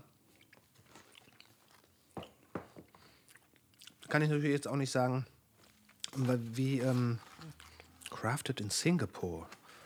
Ähm, ob das jetzt mit, der, mit dem Alterungsprozess zusammenhängt. Hm, Ist aber nicht schlecht, ist nicht so süß. Das sind die wenigsten Sachen, die ich hier habe, sehr süß. Ich bin kein Freund von übersüßen Schokoladen. Aber du bist dann, ähm, also ich wollte jetzt eigentlich so, so, so, so einen sehr interessanten Drift dahin kriegen, dass du ja auch selber was mit Schokolade machst. Ja, das stimmt. Außer sammeln. Du sammelst wirklich Schokolade. Warum sammelst du die? Einfach nee, so als, nein, das stimmt. Also das war jetzt eher als äh, Scherz gedacht. Ähm, das sind Tafeln, die ich mir mal in den ganzen letzten Jahren selber gekauft habe, weil ich äh, ein sehr neugieriger Mensch bin und auch mal gerne Sachen ausprobiere und gucke, was halt eben andere Menschen in der Szene äh, machen, aber auch Sachen, die ich geschenkt bekomme oder zugeschickt habe. Nur ähm, es passiert extrem selten, dass ich eine ganze Tafel Schokolade esse, weil mich das dann schnell langweilt. Also das, das sind wirklich so Proben, die du für deine eigene Arbeit mal so ja, aber auch Sachen, die ich mir selber kaufe. Also ich schätze mal, ausgegeben für diese drei Boxen habe ich bestimmt 200, 300 Euro. Und ich meine, da sind Schokoladentafeln dabei, die pro Stück 10, 11, 12 Euro kosten. Also das muss man an dieser Stelle bitte zu sagen, plus halt eben die ganzen Samples. Ist Schokolade auch was, was äh, eigentlich zu günstig verkauft wird? In Supermärkten? Ähm, in Supermärkten, ja, da sind wir bei den Supermärkten. Ich glaube, ja, danke. Ich glaube, das grundsätzlich, du darfst dir gerne dann rumstöbern, wenn dich irgendwas interessiert, probier's.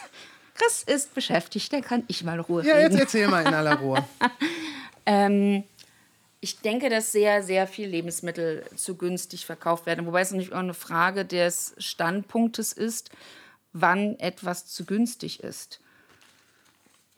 Und deshalb, also, also auch was für einen Wert Dinge eigentlich haben sollten. Also große Problematik, da hatten wir vorhin schon mal angesprochen, dass äh, Lebensmittel tierischen Ursprungs viel zu günstig sind. Was ja auch mit einer der Gründe für den äh, enorm voranschreitenden Klimawandel ist. Ich sage bewusst mit, nicht der einzige. Äh, ich befürchte, dass wir, selbst wenn alle Menschen von heute auf morgen sich hundertprozentig vegan ernähren würden, befürchte ich, würde das den Klimawandel, also die Klimawandelentwicklung, was ja auch wieder eine Veränderung ist, nicht mehr aufhalten. Meinst du jetzt weltweit alle Menschen? Ja. Weil, weil wir einfach an einem Punkt sind, ähm, wo mehr getan werden muss. Was aber nicht bedeutet, und da sind wir beim Thema Eigenverantwortung, dass die Menschen. Darf ich eigentlich? Du darfst alles probieren, was du möchtest. Ich hätte dir die Box sonst nicht gegeben, das wäre sehr vermessen von mir. Ähm, weil die Menschen dann gerne sagen, ja, da muss ja jemand anderes drum kümmern. Weil die und die Firma muss jetzt aufhören, das und das zu machen, weil die ist mit ihrem Verhalten, ihrer Produktion und dergleichen für so und so viel CO2-Ausstoß verantwortlich und maßgeblich für, die, ja, für den Klimawandel im Endeffekt. Ähm, ja, schon. Aber man, das ist halt der Punkt, womit man Firmen am meisten trifft, ist mit Geld oder mit Geld, was sie dann halt eben nicht mehr verdienen. Und das ist der Thema mit der Eigenverantwortung. Es ist halt so, unsere Kaufentscheidung, wenn wir sie denn treffen können, hat einen maßgeblichen Einfluss darauf, wie die Entwicklung ist. Nur wir sind halt an einem Punkt, ich meine, Klimawandel ist ja nicht erst seit ein, zwei Jahren ein Thema. Das ist der Wissenschaft ja schon sehr viel länger bekannt. Ich glaube, der ähm, dieser erste Bericht kam 1974 raus Ja. von. Und da sind wir beide, glaube ich, noch nicht auf der Welt gewesen. Das glaube ich auch nicht. Und wären wir es, hätten wir da noch nicht, noch nicht wirklich was tun können. Ja. Ähm, Deswegen es ist halt einfach mit der, aus der Situation, in die wir jetzt reinkommen, das Beste draus machen. Was nicht heißt, dass die Veränderungen, die notwendig sind, um das Überleben der Mensch auf dem Planeten der meisten Menschen zu sichern, ähm, dass wir deswegen das nicht mehr machen sollten. Ganz im Gegenteil. Aber es ist halt ein Punkt, dass sich das Klima verändern wird. ich befürchte zu einigen Teilen auch irreversibel. Aber das ist halt so dieses, ja, wir müssen die Natur schützen. So, nee, die Natur müssen wir nicht schützen. Die Natur wird schon ihr, sag ich mal, ihr Möglichstes tun, um äh, mit den Veränderungen klarzukommen. Die Frage ist, ob die Veränderungen, die die Natur, sag ich jetzt mal, beschließt, ähm, uns Menschen so gut tun. Gleichzeitig würde ich sagen, man darf auch vielleicht gar nicht die Trennung machen zwischen Mensch und Natur. Das tun aber sehr viele Menschen. Ja, und das ist auch eine absolute Hybris. Ja. Denn, ähm, naja, der Mensch ist in der Natur im Grunde genommen nur eine Laune. Eine sehr kurzlebige, naja, Ja. buchstäblich Laune der Natur. Das, wir sind im Endeffekt ein Experiment und äh, ich sag mal, unsere Umwelt, Schrägstrich Natur, stellt fest, ja, läuft ein bisschen aus dem Ruder, gucken wir mal, was wir dagegen machen können. Jetzt mal ganz grob und vereinfacht. Ja, ganz vereinfacht. Das ist halt so, es werden so Stresstests ausgeworfen. Und ähm, während man mit einigen Sachen ja äh, erstaunlich gut zurande kommt, gibt es halt andere Sachen, die. Ähm, ich, ich, ich glaube, wir sind uns darüber einig, dass wenn, wenn zum Beispiel sich die, die, die Erde um zwei oder drei Grad erwärmt, es heißt ja nicht in dem Moment, puff, alle Menschen sind tot. Nein. Ich habe den Eindruck, dass viele Leute das glauben und entsprechend sagen, nee, ähm, von daher dieses ganze Gerede über Klima, das stimmt nicht, weil das wird nicht passieren. Ich glaube gleichzeitig, dass viele Leute, gerade die, die mit dem Klima, über das Klima reden und dem das eher als so eine, Ah, ja, das ist halt dieser Aktivismus von so ein paar jugendlichen Idealisten. Lass die mal machen, das wird sich schon totlaufen. Und jetzt gerade sind sie halt furchtbar sauer darüber, dass zum Beispiel die äh, Leute von der letzten Generation sich halt gerade nicht so wirklich totlaufen, sondern einfach weitermachen. Ähm, ich glaube, die das, was wirklich passieren kann, wenn das Klima, wenn es dann auch zu, äh, wenn irreversible Kipppunkte überschritten werden, das ist enorm. Das ist, es fängt an von massiven Migrationsbewegungen, weil ähm, äquatoriale Bereiche der Erde nicht mehr bewohnbar sind. Ja. Was für mich als Unternehmerin übrigens durchaus signifikante Folgen haben wird, weil in diesen Nord 15 Grad nördlich und südlich vom Äquator ist momentan der einzige Bereich, wo Kakao wächst. Richtig. Richtig. Und wir Rettet das Klima, sonst gibt es keine Schokolade mehr. Also wenn das mal kein Slogan ist, Leute. Leute. Ähm, ich, warst du schon mal in New York? Nein, ich war noch nie außerhalb Europa. Okay, falls, falls dich Städte interessieren, solltest du nach New York, weil im Klima, äh, in dem Klimafall wäre New York weg. Ja, Amsterdam wäre weg. Hamburg Amsterdam wäre war ich schon, Hamburg auch. New York reizt mich tatsächlich nicht so. Ist eine tolle Stadt, aber, ja, aber es ist eine wirklich Stadt. Absolut. Also es, es Also mich interessieren tatsächlich eher sowas wie Naturspektakel dann tatsächlich, die dann weg dann, wären. dann wird dich New York nicht interessieren, weil ich würde behaupten, New York ist, ich war noch nicht in Tokio, aber New York ist die städtischste Stadt, die du dir vorstellen kannst. Also es ist wirklich so dieses, der Gedanke Stadt ist da zu Ende gedacht worden. Ich mag Asphalt nicht so gerne. Ja, ich wäre in New York, glaube ich, echt am Eimer. LA wird zum Beispiel auch weg sein. Ja. Ähm, geradezu jede Stadt an einer Küste, Küste. ja. Was blöde ist, weil Handelszentren sich in der Menschheitsgeschichte gerne an Küsten und Flüssen Ja, angesiedelt natürlich, haben. weil man da sehr gut Handel treiben Aha. kann, weil Transportsysteme Ja. und so. Es wird alles weg sein. Ja. Und naja, wenn man denkt, ja, das, das wird ja schon irgendwie gehen, weiß ich nicht.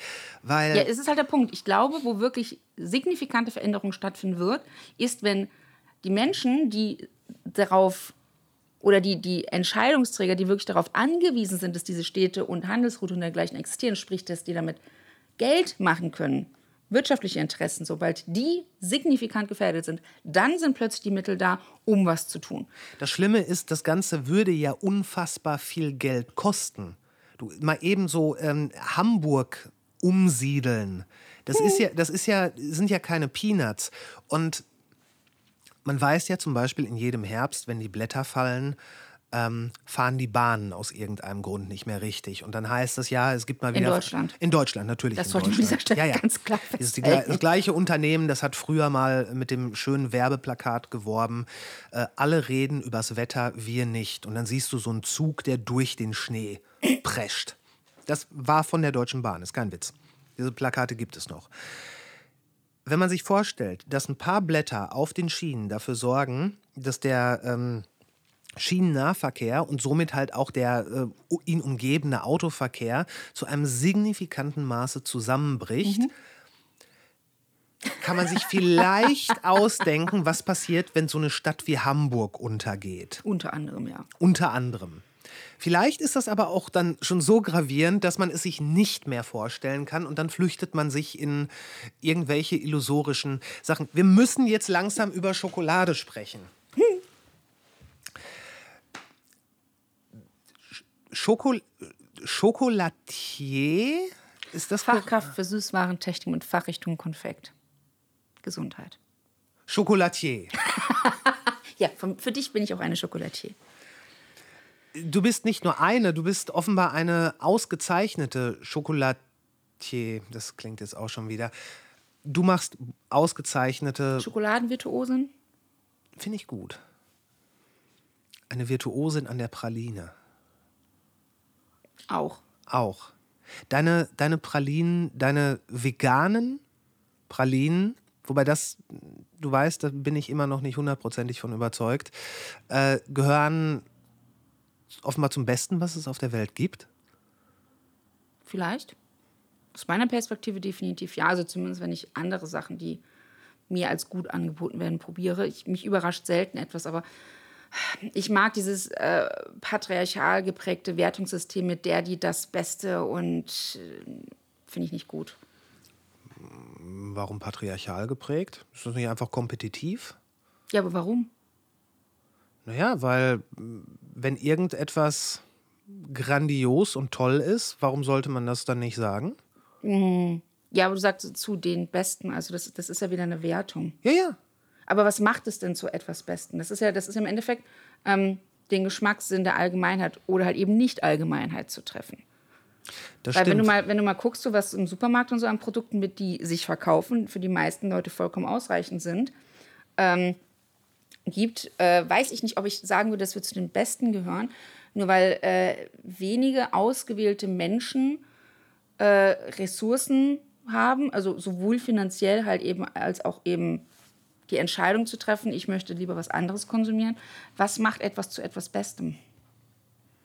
Exzellenz. Und das ist was?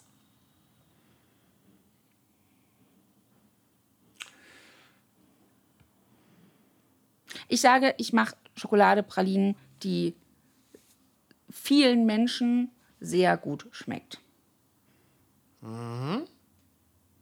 Ich glaube, dass ich mit meinen Fähigkeiten, die ich noch lange nicht ausgereizt habe, definitiv noch sehr viel Entwicklungspotenzial habe und noch überraschen kann und werde. Aber ich würde nicht sagen, dass ich zu den Besten gehöre, weil Besten von was?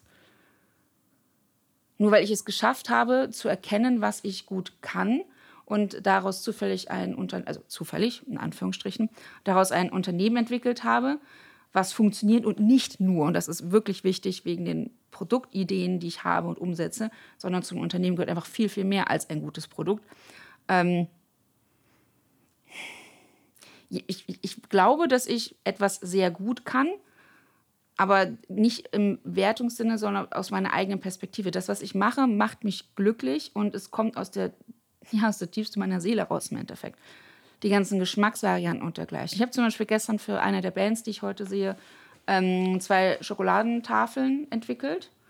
So mal eben gemacht und funktioniert, weil, weil ich es kann.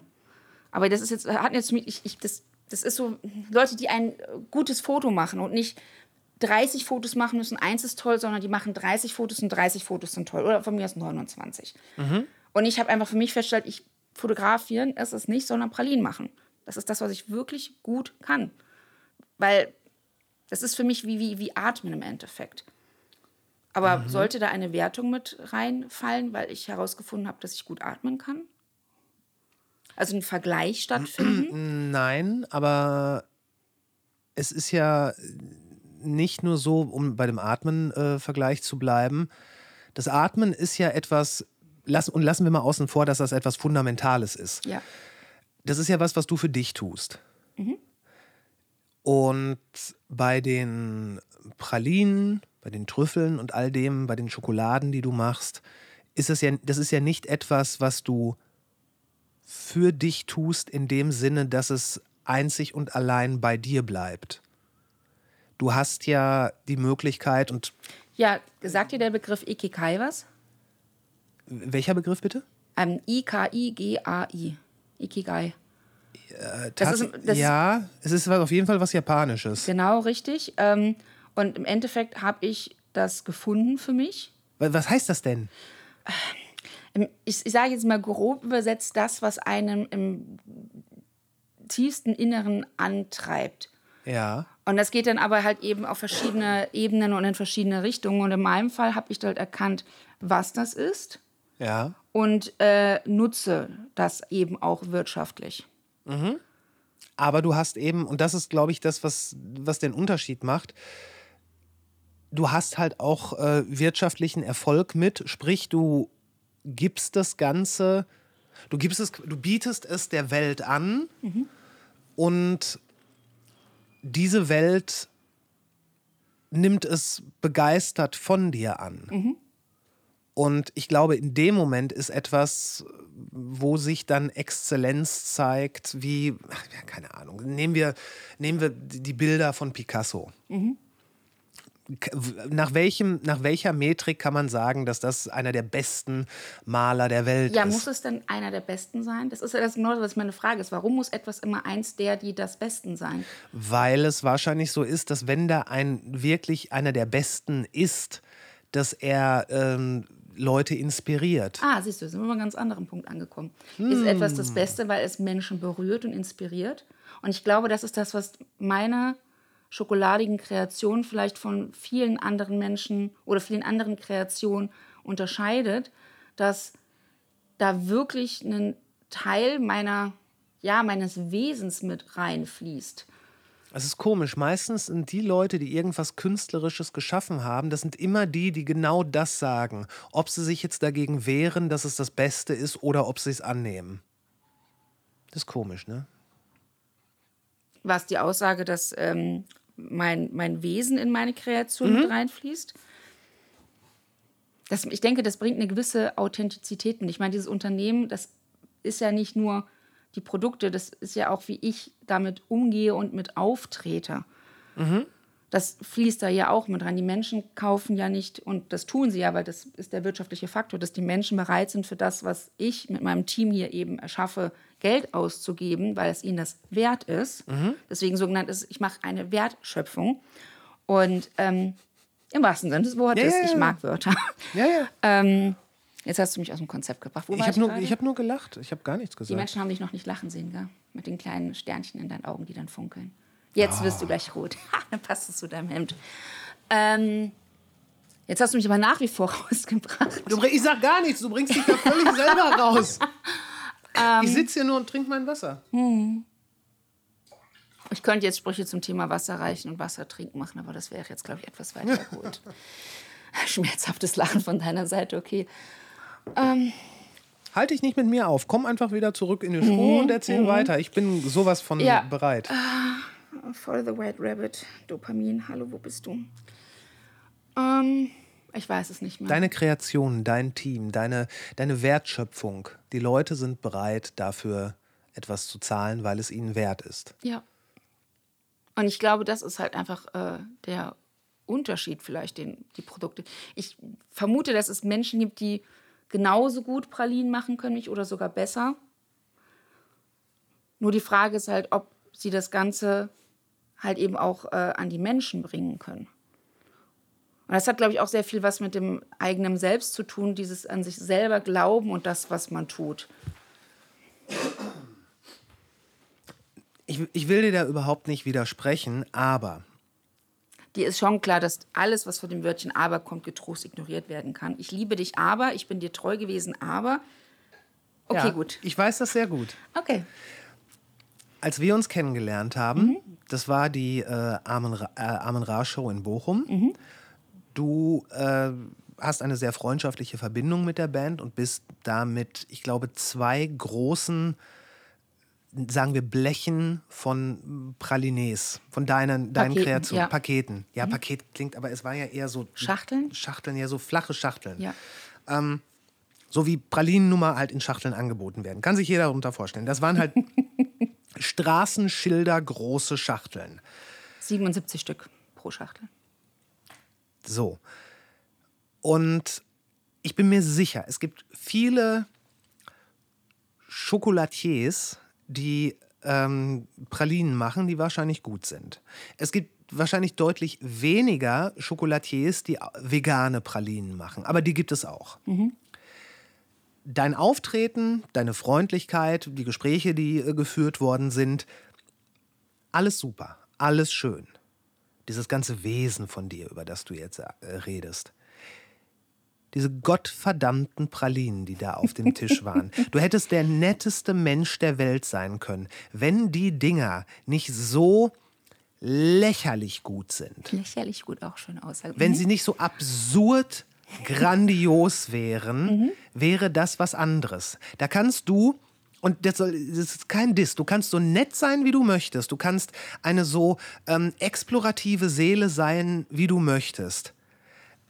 Wenn der Scheiß nicht kickt, dann ist das so. Und diese Dinger, ich, wir haben ja vorhin darüber gesprochen, über Milchalternativen. Wir haben über Fleischalternativen gesprochen. Jetzt reden wir mal über ähm, äh, Pralinenalternativen. Sprich, also ne, dairy-free, vegane Pralinen.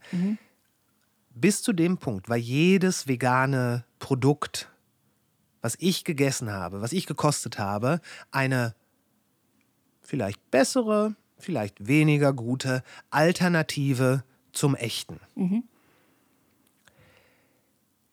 Diese Pralines von dir, die haben es nicht mal nötig, in diese Competition einzutreten.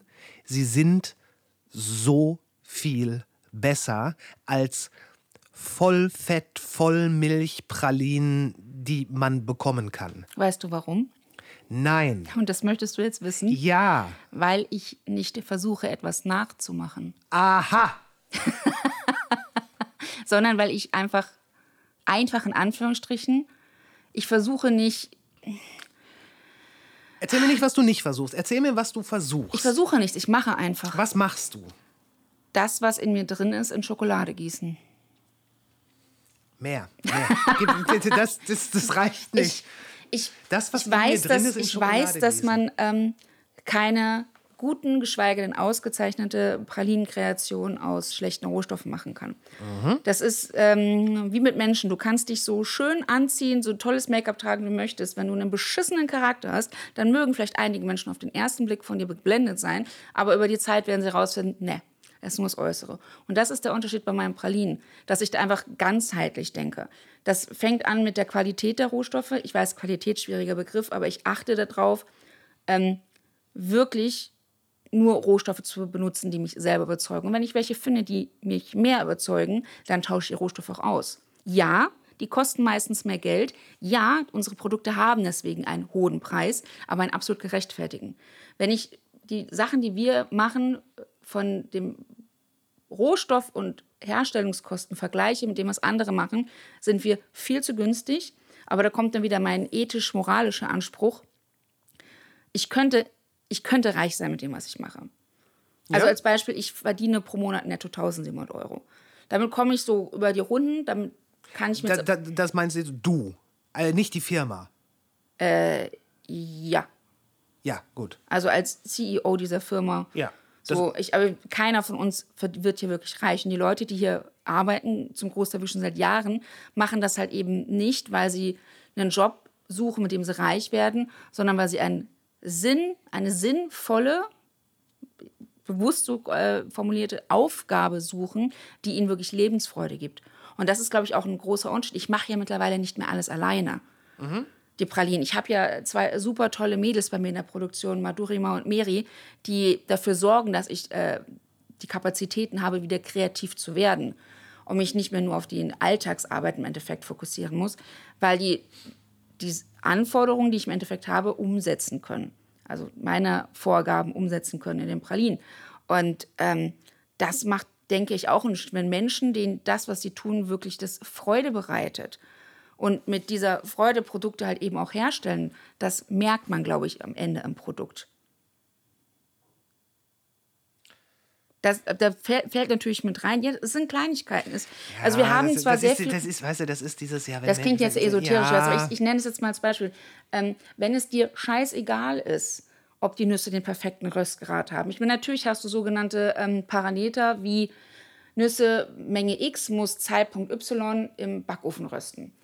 Ja, das bringt aber nichts, wenn wir mit Naturprodukten arbeiten, wenn die Nüsse vorher eine andere Temperatur haben, der Ofen eine andere Temperatur hat, das Backblech eine andere Temperatur hat, die Nüsse diesmal einen anderen Feuchtigkeitsgehalt haben. Es ist ein Naturprodukt. Da fließen so viele Faktoren mit rein, die du nicht auf Papier bringen kannst, sondern nur, wenn du wirklich eine Leidenschaft hast für das, was du gerade eben machst und merkst an Geruch, Geschmack, teilweise hörst du es auch, ob der Rohstoff, den du gerade eben bearbeitest, jetzt richtig ist, um weiterverarbeitet zu werden.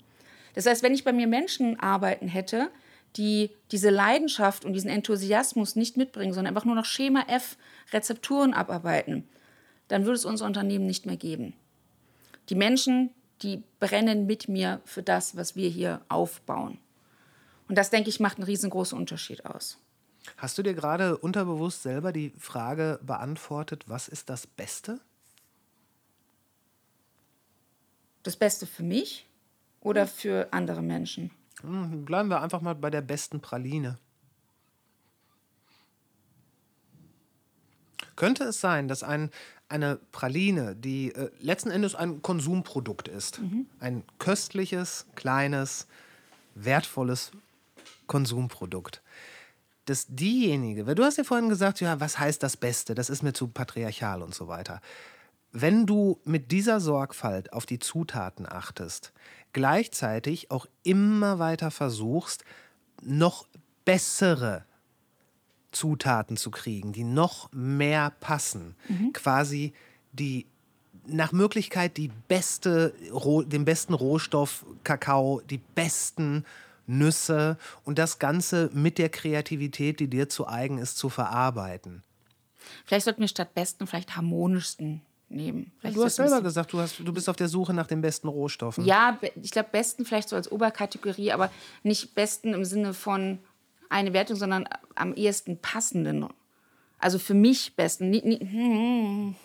Hm. Weißt du, was ich meine? Nee, ich will dich da auch eigentlich nicht vom Haken lassen, weil du kannst, du, irgendwie fällt irgendwie fällt's mir schwer, Ah, ich dass liebe du, Sadisten großartig. ich, ich, es fällt mir schwer, wenn du sagst, ja, wir suchen halt die besten Nüsse, die müssen den optimalen Röstgrad haben und das musst du hören und schmecken und riechen. Ja, das heißt, die besten für unsere Rohstoffe, aber das ist kein, das kann sein, dass für andere Menschen nicht die besten Nüsse sind.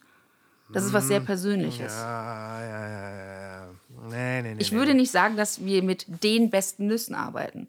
Wir arbeiten mit den für uns besten Nüssen, die zu unserem Kakao. Oder ihr würdet noch bessere Nüsse, wenn ihr sie findet, dann nutzen, wenn, sie, wenn es die Wenn für wir was euch finden, was besser zu einem Produkt passt und das Ganze geschmacklich quasi aus meiner Perspektive positiv weiterentwickelt, also noch schmackhafter macht. Also im Endeffekt eine, ja, eine Steigerung des Geschmackserlebnisses mit sich bringt. Mhm, Ähm, ja, dann würde ich auch was anderes nehmen. Also du nimmst nicht diese irgendwie Öltje für 2,50 Euro die Packung von der, von der äh, Fangen wir Quengelecke. jetzt hier an, Markennamen zu nennen? Hups. Öltje ist ja, das ist ja so ein. Ist mir ehrlich gesagt egal. Okay. Also du, du suchst schon nach den zu verarbeitenden Rohstoffen und da suchst du auch offenbar sehr intensiv nach. Nein? Nee, das passiert einfach. Das passiert. Ja. Dir fällt spontan eine bessere Nuss in den Schoß? Ja, im wahrsten Sinne des Wortes tatsächlich kann man sagen. Nein, ich bin nicht Aschenbrödel. Da kommen auch keine lustigen äh, hellblauen oder was weiß ich was Glitzerkleider raus. Nee, aber ich bin auf der Biofach 2000, das war vor Corona, 18, 19, eins von beiden gewesen. Und unserem auf der was bitte? Bio? Biofach weltweit größte Bioleitmesse, wo wir halt äh, in den Biofachhandel mitgekommen sind, wo wir das mal ausprobieren wollten. So, Ganz kein, kurz, ganz kurz nur zur Einordnung, wie lange gibt es das Bernsteinzimmer? ähm, die Planung hat 2014 angefangen, Gründung war 2015. Check, okay, alles klar. Also wir feiern dieses Jahr achtjähriges. Ja, Herzlichen Glückwunsch. 2023. Ähm, Und da ist diese junge Frau mit dem sehr alten Mann sehr schüchtern zu uns den, oder zurückhaltend den Stand gekommen. Und er hat mich im feinsten Italienisch äh, sehr enthusiastisch äh, ja, begrüßt und angefangen zu reden. Und ich stand da mit drei Fragezeichen über meinem Kopf, bis sie dann angefangen hat, einzelne Wörter zu übersetzen. ähm, und dann irgendwann diese Nüsse rausgeholt hat, das Nussmus. Und ich war so, ja, wir haben schon gute Nüsse. Also das war so ein, es ist halt so meistens laufen da sehr viele Leute rum, die eigentlich Besucher sind und versuchen, ihre Rohstoffe in die Leute zu bringen. Ja, gut, dafür sind Messen halt auch irgendwo da. Ja, auch. Und ähm, ja, und dann habe ich diese Nüsse, beziehungsweise das Nussmus tatsächlich probiert und ich habe wirklich Tränen in den Augen gehabt. Ich habe angefangen zu weinen, weil das so eine Offenbarung gewesen ist, wo ich auch dachte, so, wie gut können Nüsse schmecken? Also wir reden jetzt von Haselnüssen. Und ähm, ja, da war für mich klar, mit diesen Nussmus arbeite ich jetzt. Oliver ist vom Hocker gefallen, weil die einfach doppelt so teuer sind wie die Haselnüsse. Und wir haben schon mit guten Haselnüssen gearbeitet, äh, wie die wir vorher hatten, wo ich auch gesagt habe, so, das ist mir egal. Das Ja. ist so, das, das, das ist einfach ein neues Level, wenn wir mit diesen Nüssen jetzt arbeiten. Also Oliver kümmert sich so ein bisschen darum, dass das Ganze finanziell im Ja. Rahmen bleibt. Wenn ich das ganze Unternehmen alleine machen würde, würde es uns schon lange nicht mehr geben. Okay. Das ist einfach kein Talent von mir. Okay, Es gibt. Dinge, die ich gut kann, zum Beispiel neue Kreationen und sowas nicht ins Leben rufen, aber was ich nicht gut kann, ist Überblick über Finanz okay, Finanzen ja, haben. kein Problem. Ja. Nee, ist es auch nicht. Also es ist ja, das ist ja gut, also dass ich in der Lage bin zu erkennen, was meine Kernkompetenzen sind und welche halt eben nicht und welche für die erfolgreiche Führung eines Unternehmens notwendig sind und wo ich dann folglich Hilfe brauche. Ja, ja, klar, klar, klar. Also das können, glaube ich, viele Menschen nicht rechtzeitig nach Hilfe fragen und sich rechtzeitig Hilfe suchen. Da würde ich dir zustimmen, ja. Würdest du? Würde ich, ja. Ich glaube, dass, dass viele Leute m, gerade in der Selbstständigkeit daran ähm, nicht notwendigerweise scheitern, aber auf jeden Fall in arge und vor allen Dingen vermeidbare Probleme oder Problemsituationen kommen, weil sie nicht rechtzeitig bereit sind, irgendwas abzugeben. Wir könnten jetzt zum Thema Angst kommen, aber ich weiß, du willst jetzt über Pralinen und Schokoladen reden. Würde ich schon ganz gerne. Ja, gell?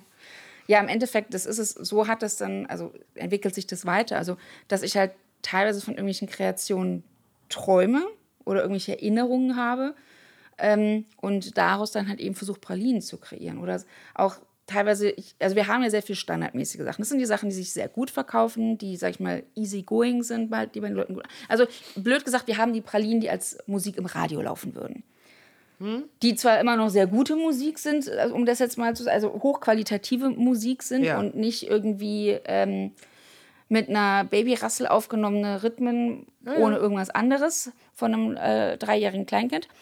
Ähm, aber das ist nicht das, was meiner Meinung nach meine Fähigkeiten wirklich auszeichnen. Das sind die Produkte, die das Unternehmen am Laufen halten, weil die die breite Masse ansprechen. So nach dem Pareto-Prinzip 80-20. ja, Ja. Genau.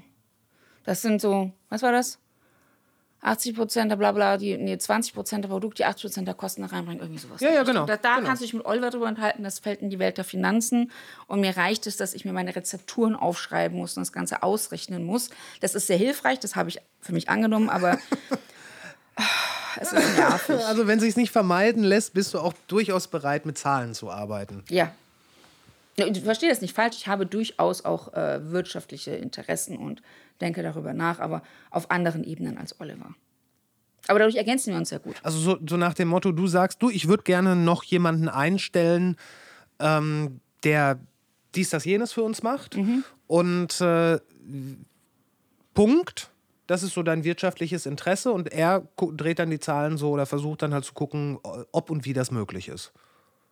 Kann man das so? Ja, ich glaube schon. Okay. Ich glaube, Oliver hat ein wesentlich größeres Sicherheitsbedürfnis als ich. Ich bin als Unternehmerin sehr viel risikofreudiger. Aha. Also ich bin jemand, ich mache einfach mal und gucke dann, ob es funktioniert. Ja. Und er ist jemand, der vorher guckt, ob es funktioniert und dann schaut, ob man es macht.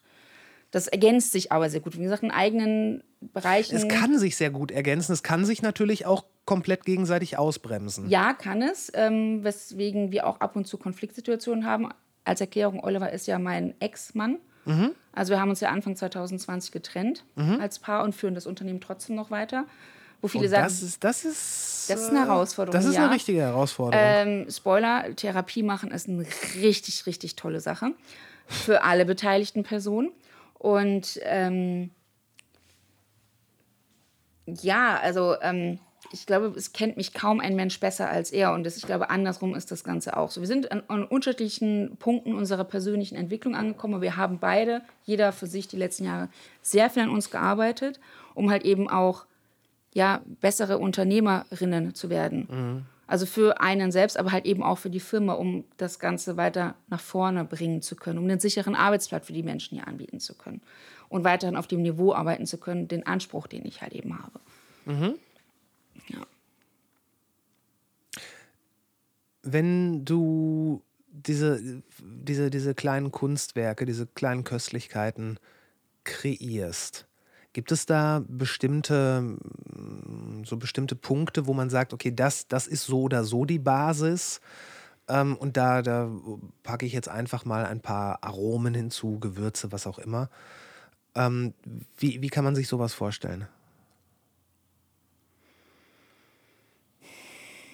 Also normalerweise andere Unternehmen, die, wenn die Produktentwicklung machen, ähm, ich denke, das ist auch ein riesengroßer Unterschied bei uns, die schauen, was will der Markt haben, was wird sich gut verkaufen. Also die fangen mit komplett wirtschaftlichen Interessen an. Nicht alle erfreulicher, erfreulicherweise, ähm, aber sehr viele Unternehmen gucken erstmal, was können wir denn machen, was sich gut verkaufen lässt. Ähm, das mache ich nicht. Also wir sind jetzt gerade eben experimentellerweise zum ersten Mal da dran, dass wir mal so mit Kundinnen umfragen und Testbatches und mal schauen, okay, wie würde was wie schmecken, statt ich, man lässt mich einfach machen und es funktioniert. Äh, was aber auch ein sehr spannender Prozess ist, das mal wie andere Firmen mal auszuprobieren. Also ähm, wir müssen gerade eben unser Sortiment drastisch einkürzen, damit wir weiterhin wirtschaftlich arbeiten können. Wir haben Einkürzen. ja, wir haben ähm, ein Sortiment von ah ja, saisonal 30 bis 50 Pralinen. Das ist für uns acht Leute, die das ja alle machen, viel. Sehr, sehr viel. Wir stellen pro Jahr drei Tonnen aufsteigend Pralinen her. Eine Praline wiegt ungefähr 9 Gramm. Äh, kannst du gerne hoch oder runter rechnen. Ist jede Praline Handarbeit? Definiere Handarbeit. Jein, wir arbeiten, wir machen, haben sehr viele Prozesse, von, wo, wo Hände involviert sind. Wir haben aber auch Prozesse, wo Maschinen, die durch Hände bedient werden, involviert sind. Um, um das Ganze. Ich bin kein großer Bäcker. Ähm, Das ist gut, wir backen auch nicht. Ja. Ich weiß nicht, was ihr tut. Aber wenn zum Beispiel, stell dir Keksteig vor. Ja. Der wird halt vielleicht in einer Maschine ge, ge, geknetet und dann wird der äh, ausgerollt, das passiert händisch und dann ausgestochen. Diese ganz langweiligen 0815 Weihnachtsplätzchen. So, da würde ich aber trotzdem sagen, das ist Handarbeit, weil jeder dieser Kekse, erst recht, wenn die dann noch irgendwie in so Schokolade gedippt worden sind, weil jedes einzelne kleine Ding ist durch Hände gegangen. So würde ich mich jetzt vorsichtig an den Begriff Handarbeit rantasten. Ist das bei euch so? Wir sind ein Zwischending. Also ich habe, als ich das Unternehmen angefangen habe, wirklich diese klassische Handarbeit, also mit Sachen von Hand kneten, ausrollen mit einer Schneideharfe, also so ein riesengroßer Eierschneider, Ja. die heißt Schneideharfe, äh, in Stücke geschnitten und dann mit der Pralinengabel einzeln von Hand überzogen. Ähm, das hat aber nach anderthalb Jahren ungefähr nicht mehr funktioniert, weil ich von der Arbeit, also ich habe pro Stunde ah, circa 150 bis 200 Pralinen überzogen, was ziemlich viel ist. 150 bis 200, also fast drei Pralinen pro Minute. Ja. Okay? Ähm, jetzt machen wir die 150 bis 200 Pralinen, also inklusive Dekorieren und allem drum und dran, also nur der Prozess, wo die mit Schokolade überzogen werden, in 10 Minuten. Aha. Viertelstunde vielleicht, je nachdem, wie aufwendig der Dekor ist. Und ähm, ja, dadurch ist das Unternehmen im Endeffekt wirtschaftlich geworden. Weil ich hätte pro Praline, damit das funktioniert, von den Zahlen her 4, 5 Euro nehmen müssen. Wenn ich das wirklich komplett handwerklich mit der Qualität der Rohstoffe und dem ganzen Ja, Drumherum, ja, ja. Ähm, auf diesem Niveau hätte weitermachen wollen. Und durch die chronische Sehnenscheidentzündung. Und als ich das Unternehmen angefangen habe, habe ich gesagt, niemals will ich ein Industrieunternehmen oder mal schnell werden. Das soll immer alles von Hand bleiben. Ähm, ja, wenn ich das Ganze für mich und meine besten Freunde und Familie gemacht hätte, hätte das auch funktioniert, aber nicht auf wirtschaftlicher Ebene. Nicht in dieser Welt, wo wir leben. Und so sehr ich den Kapitalismus auch verabscheue, ich bin ein Bestandteil dessen und es gibt ein paar Regeln, denen ich mich leider unterordnen muss. Auch wenn ich zwischendurch immer mal wieder versuche, das nicht zu tun. ähm, Im Großen und Ganzen, ja, wir leben im kapitalistischen System und ich als einzelne Person werde es nicht schaffen, das zu ändern. Ähm, ja, und Wusstest du, dass sich viele Leute eher das Ende der Welt als das Ende des Kapitalismus vorstellen können? ja, Okay. Also ich wusste das nicht, aber ich kann mir das sehr gut vorstellen. Ja, das, Ich hab mir da noch nie drüber das Gedanken gemacht. irgendwie ganz gut. Und Okay, weiter. Ja, das hat halt nicht mehr funktioniert. Dann haben wir halt die Überziehmaschine, erst eine und dann eine zweite, weil weiße und dunkle Schokoladen ähm, geholt und dadurch halt eben viel schneller auch größere Mengen herstellen können. Und ähm, wir haben jetzt Knetmaschinen zum Beispiel für Marzipan und dergleichen, aber wir sind noch mit einigen Maschinen sehr weit hinten an, weil die Maschinen, die wir eigentlich bräuchten, die auch dringend notwendig sind, sehr teuer sind. Wir reden hier von, ich glaube, die günstigste wäre jetzt 15.000 Euro bis zu 300.000 Euro. Ja.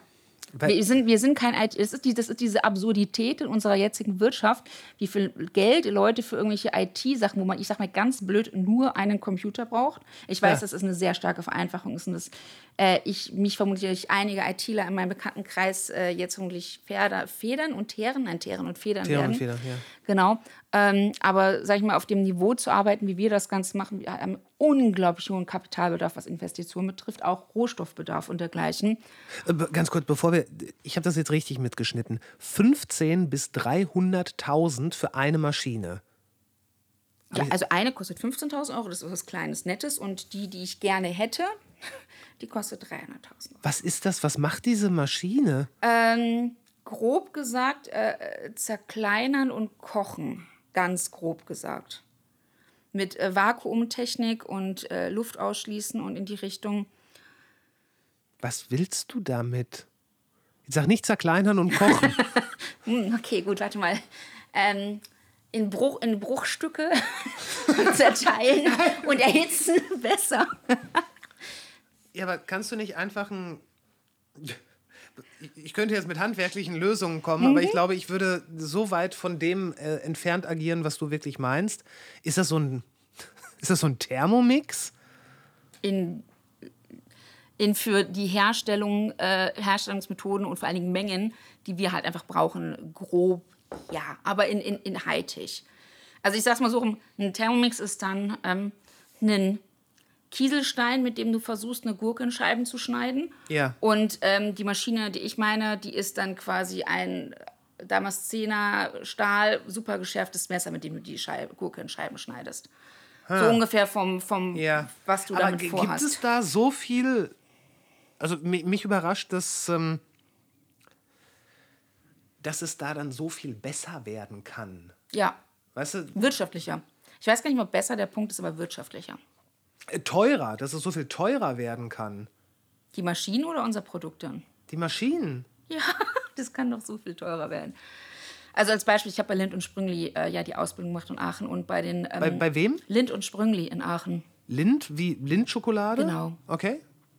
Und ähm, im Walzensaal, also da, wo quasi aus den Kakaobohnen und Zucker und Milchpulver und dergleichen Schokolade hergestellt wurde, zu meinem damaligen Zeitpunkt, das ist jetzt aber auch schon, puh, ich glaube 15 Jahre her, hat eine und der Walzen, also ist in diesen fünf Walzwerken, waren fünf von diesen Walzen drin. Ich glaube, eine dieser Walzen hat damals, also eine Edelstahlwalze, 500.000 Euro gekostet. Und in ein Walzwerk mussten fünf dieser Walzen rein. Und von diesen Walzwerken hatten die damals eins, zwei, drei, ich glaube bestimmt so acht, wenn ich mich nicht täusche. Nur mal für wissen, was so eine Ordnung. Wir reden hier nur von einer Edelstahlwalze, ganz grob. Die zwar beheizbar und kühlbar ist, aber im Endeffekt von einem Edelstahlkörper, der sich dreht. Der 500.000 Euro kostet. Die walzt dann was? Schokolade. Lind und Sprüngli ist ja äh, weltweit, also zumindest laut deren Marketingabteilung, ähm, dafür bekannt, dass die super Zartschmelzen Schokolade herstellen. Okay. Und das funktioniert nicht mit einem kleinen Stein, wo du auf eine Kakaobohne drauf haust, leider.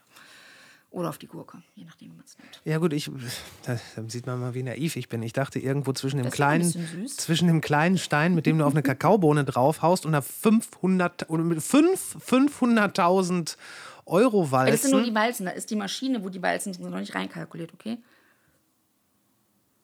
Was? Mhm. Wir sprechen jetzt nur von dem sich drehenden Walzzylinder. Mhm. Das kostet 500.000. Damals ja.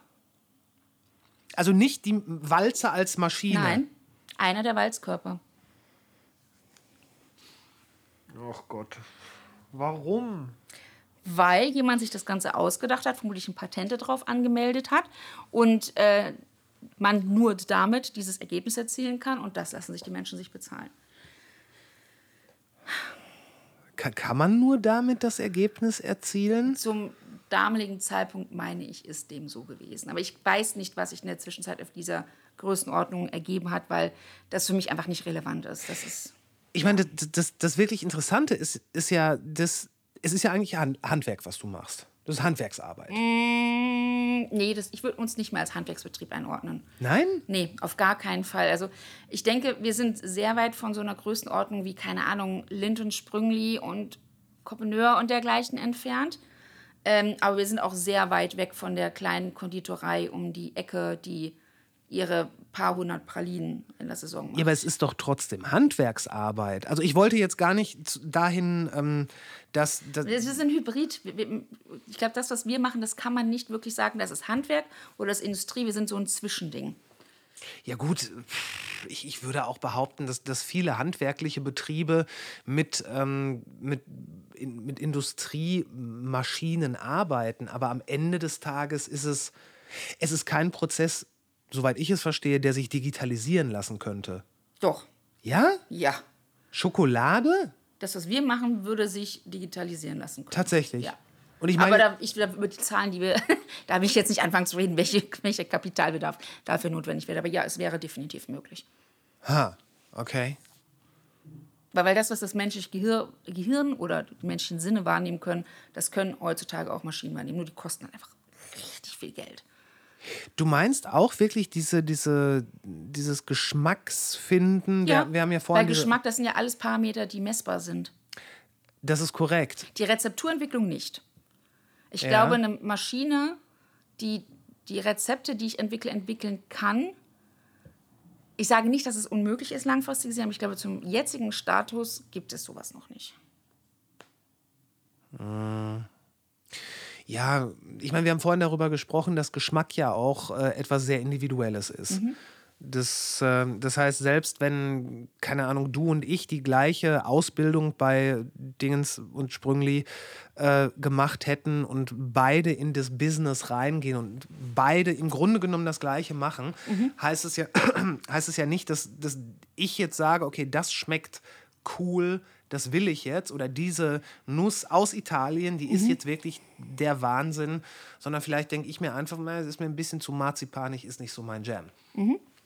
Ähm, also da ist dann ja diese, diese individuelle Note, von der wir auch eingangs gesprochen haben, wahrscheinlich sehr ausschlaggebend. Äh, Das ist ja jetzt auch eigentlich die Frage, kann eine Maschine, die dieser Tage viel zitierte künstliche Intelligenz, etwas Kreatives aus sich selber, etwas Schöpferisches aus sich selber hervorbringen? Ja, dann wäre eine interessante Frage wären, inwiefern kommt denn das Kreative, Schöpferische wirklich aus der Person heraus?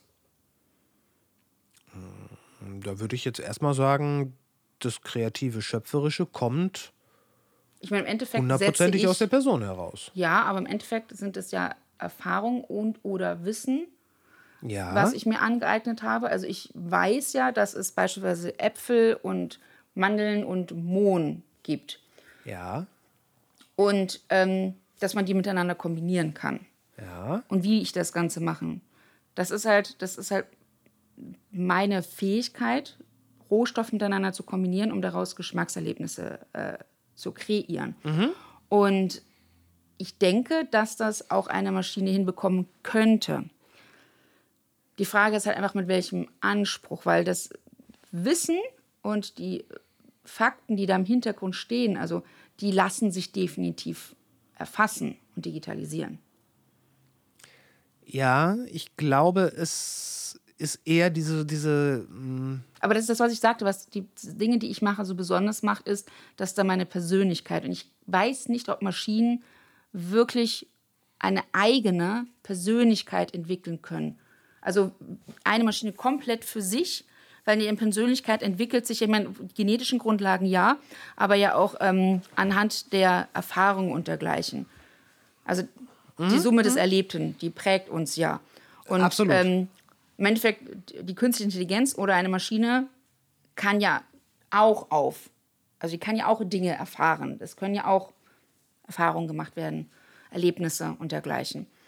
Und im Endeffekt, das ist ja, bei uns ist ja die Fähigkeit, was zu speichern und ähm, zu verarbeiten. Das kann eine Maschine auch.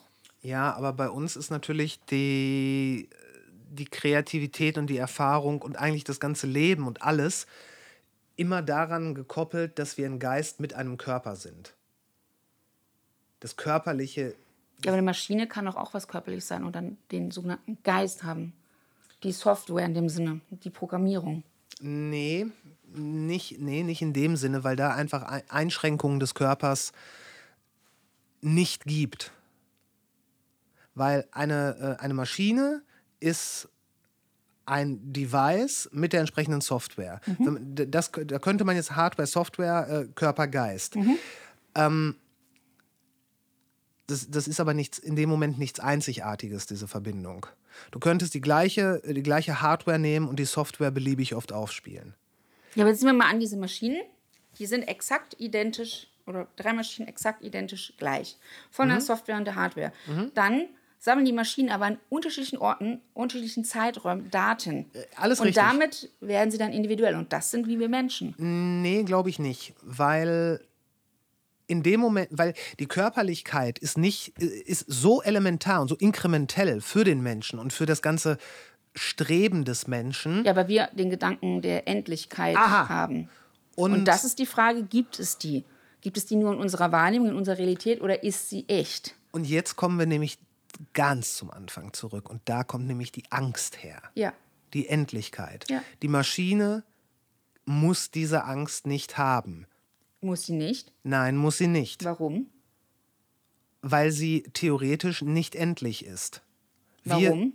weil die Software in eine identische Hardware zu jedem Zeitpunkt übertragen werden kann. aus unserer Wahrnehmung. Wie sieht es aus der Wahrnehmung der Maschine her aus? Ob irgendwelche Daten auf dem Weg verloren gehen und dergleichen. Schon mal versucht, eine, eine Information von einem Handy aufs andere Handy neu aufsetzen, was Ja. verloren Das kann bei Maschinen auch passieren. Das kann schief gehen, aber die Wahrscheinlichkeit, dass es schief geht oder dass Sachen verloren gehen, ist eine Wahrscheinlichkeit in einem Prozess, der mit einer anderen Wahrscheinlichkeit funktionieren wird. Ja, aber ich sag Und mal, er, er, er, ist, er ist halt generell dazu gemacht, zu funktionieren, dieser Prozess. Das gibt es zum Beispiel bei Menschen noch nicht. Wenn wir jetzt sagen, ähm, ich würde meinen Geist in einen anderen Körper ver äh, versetzen, dann wäre der, die Default-Antwort, das funktioniert nicht. Das ist das, was ganz tief in dem menschlichen Denken und Fühlen und Streben verankert würde ist. sagen, es funktioniert noch nicht. Das ist richtig, aber die ganze Historie, auf die wir zurückblicken, all das, dieser, dieser, dieser Bodensatz von Erinnerungen, das kollektive Gedächtnis, das basiert darauf, dass das nicht funktioniert.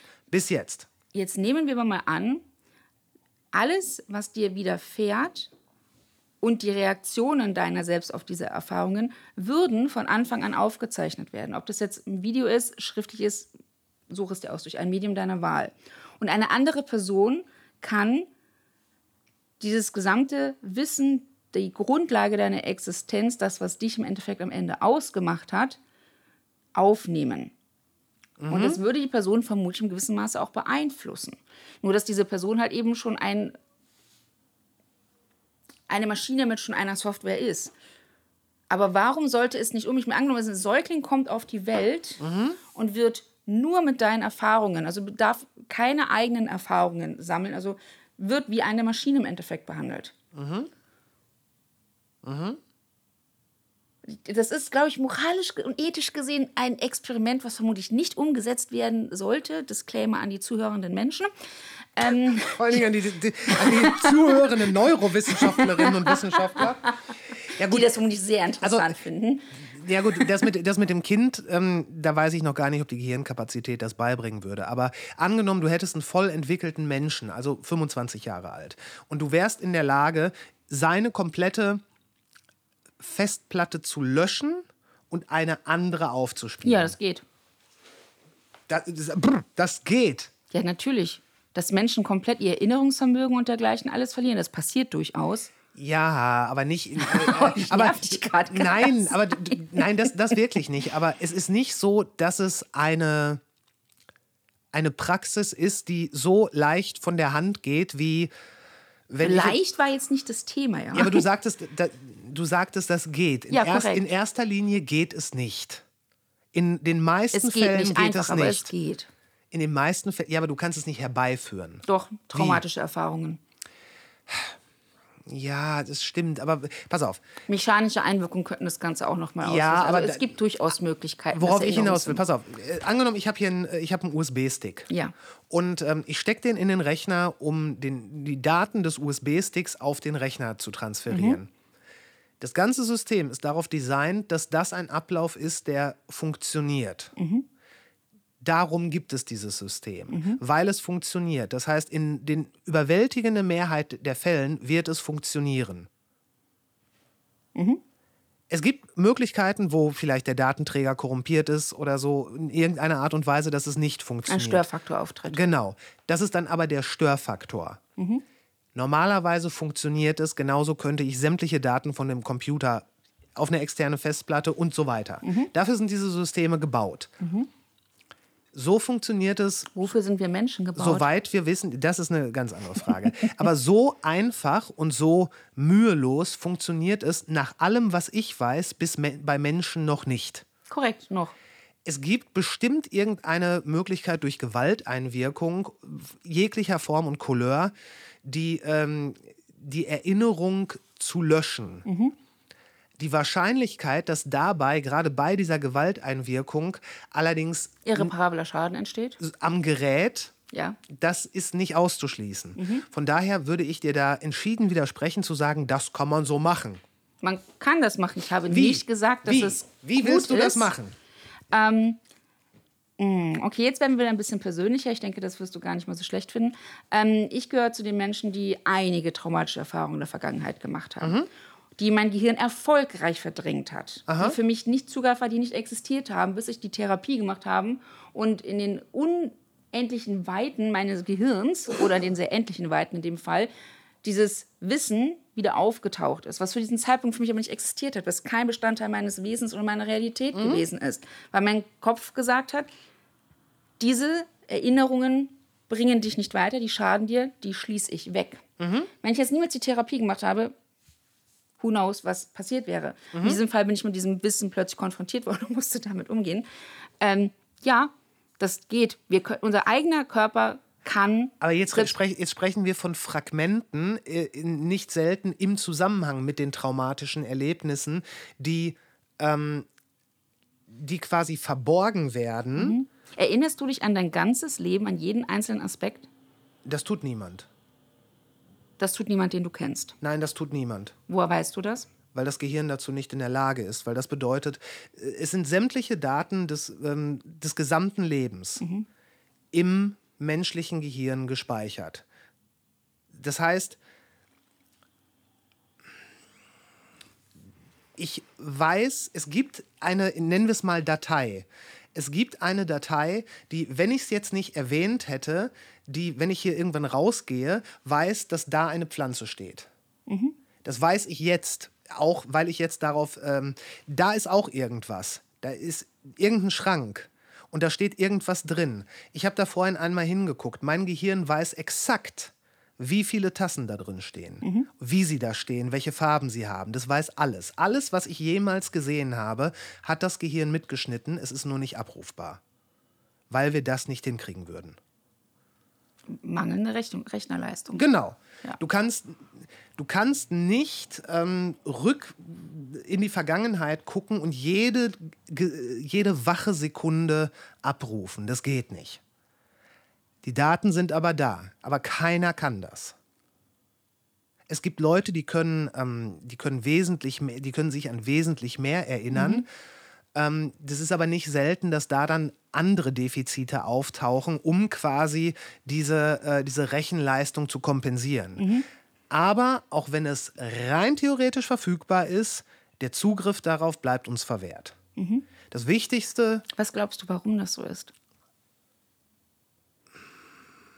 ich denke, weil wir uns, weil unser Leben sehr stark auf die Gegenwart geeicht ist und geeicht sein sollte, weil wir letzten Endes äh, biochemische Sub äh, Wesen sind, die in erster Linie überleben müssen. Warum? Müssen wir überleben?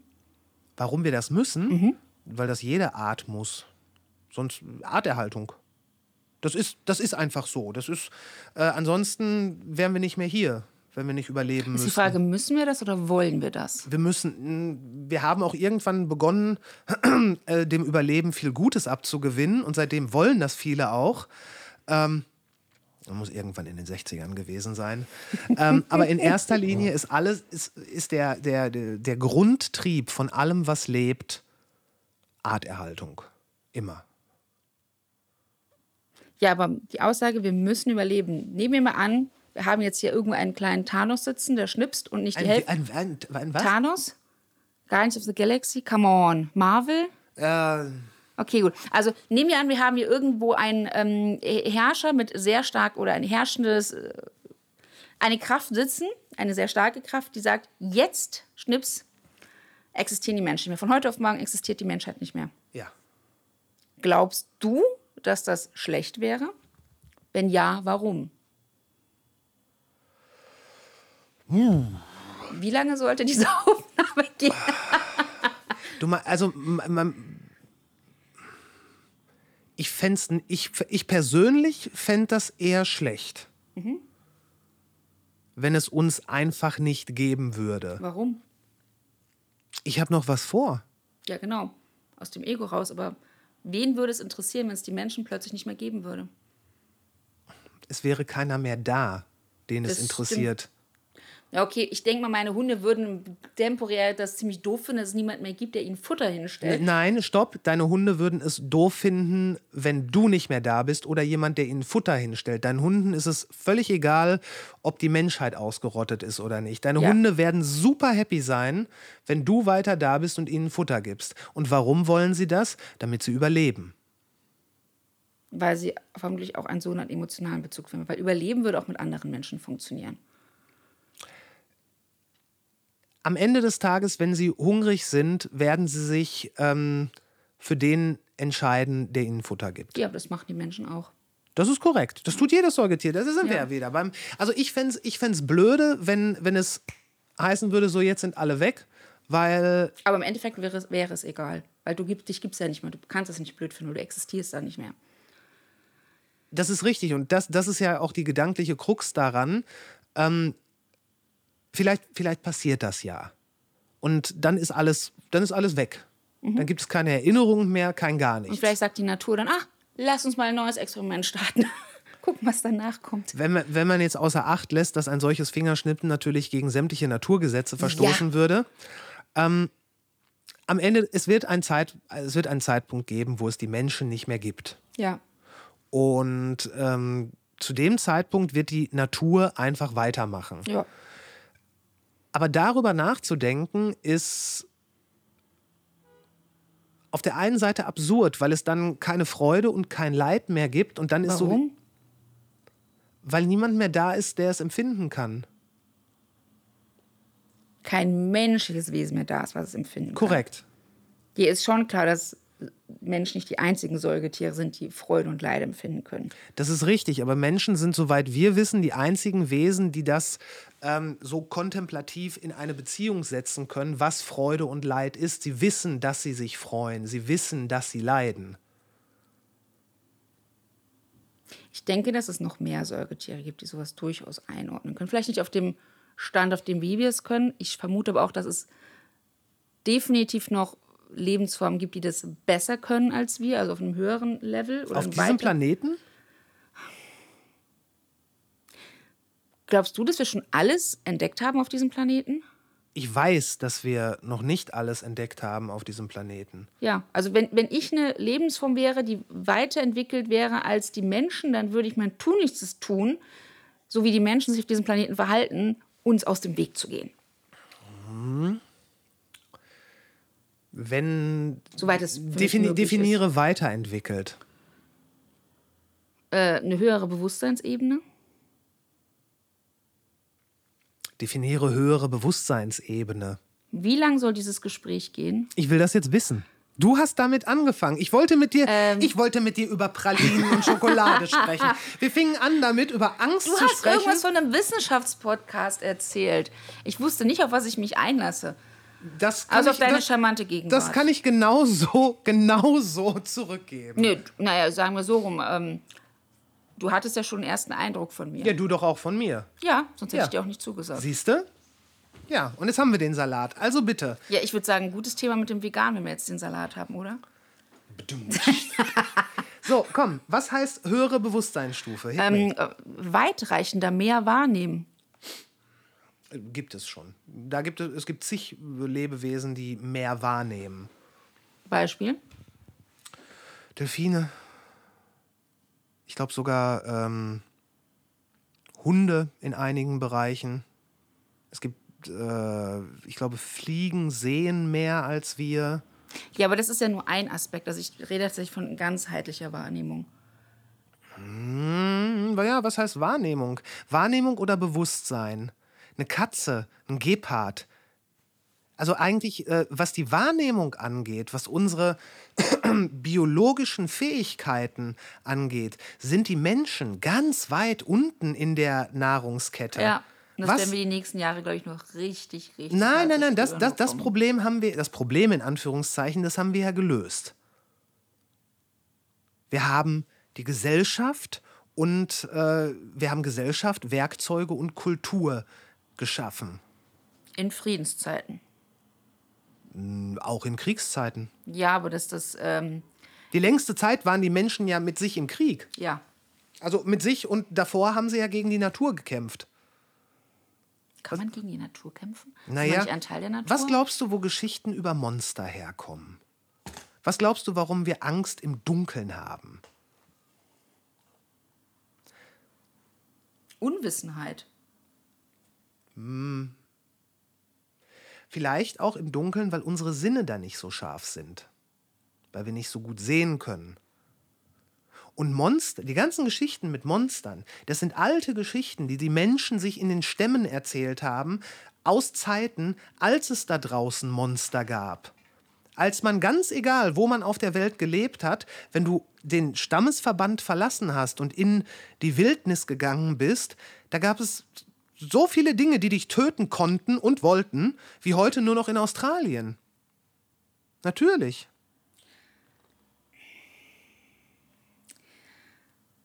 Ich schneide dieses Thema nur ganz kurz an, aber äh, das glaube ich nicht.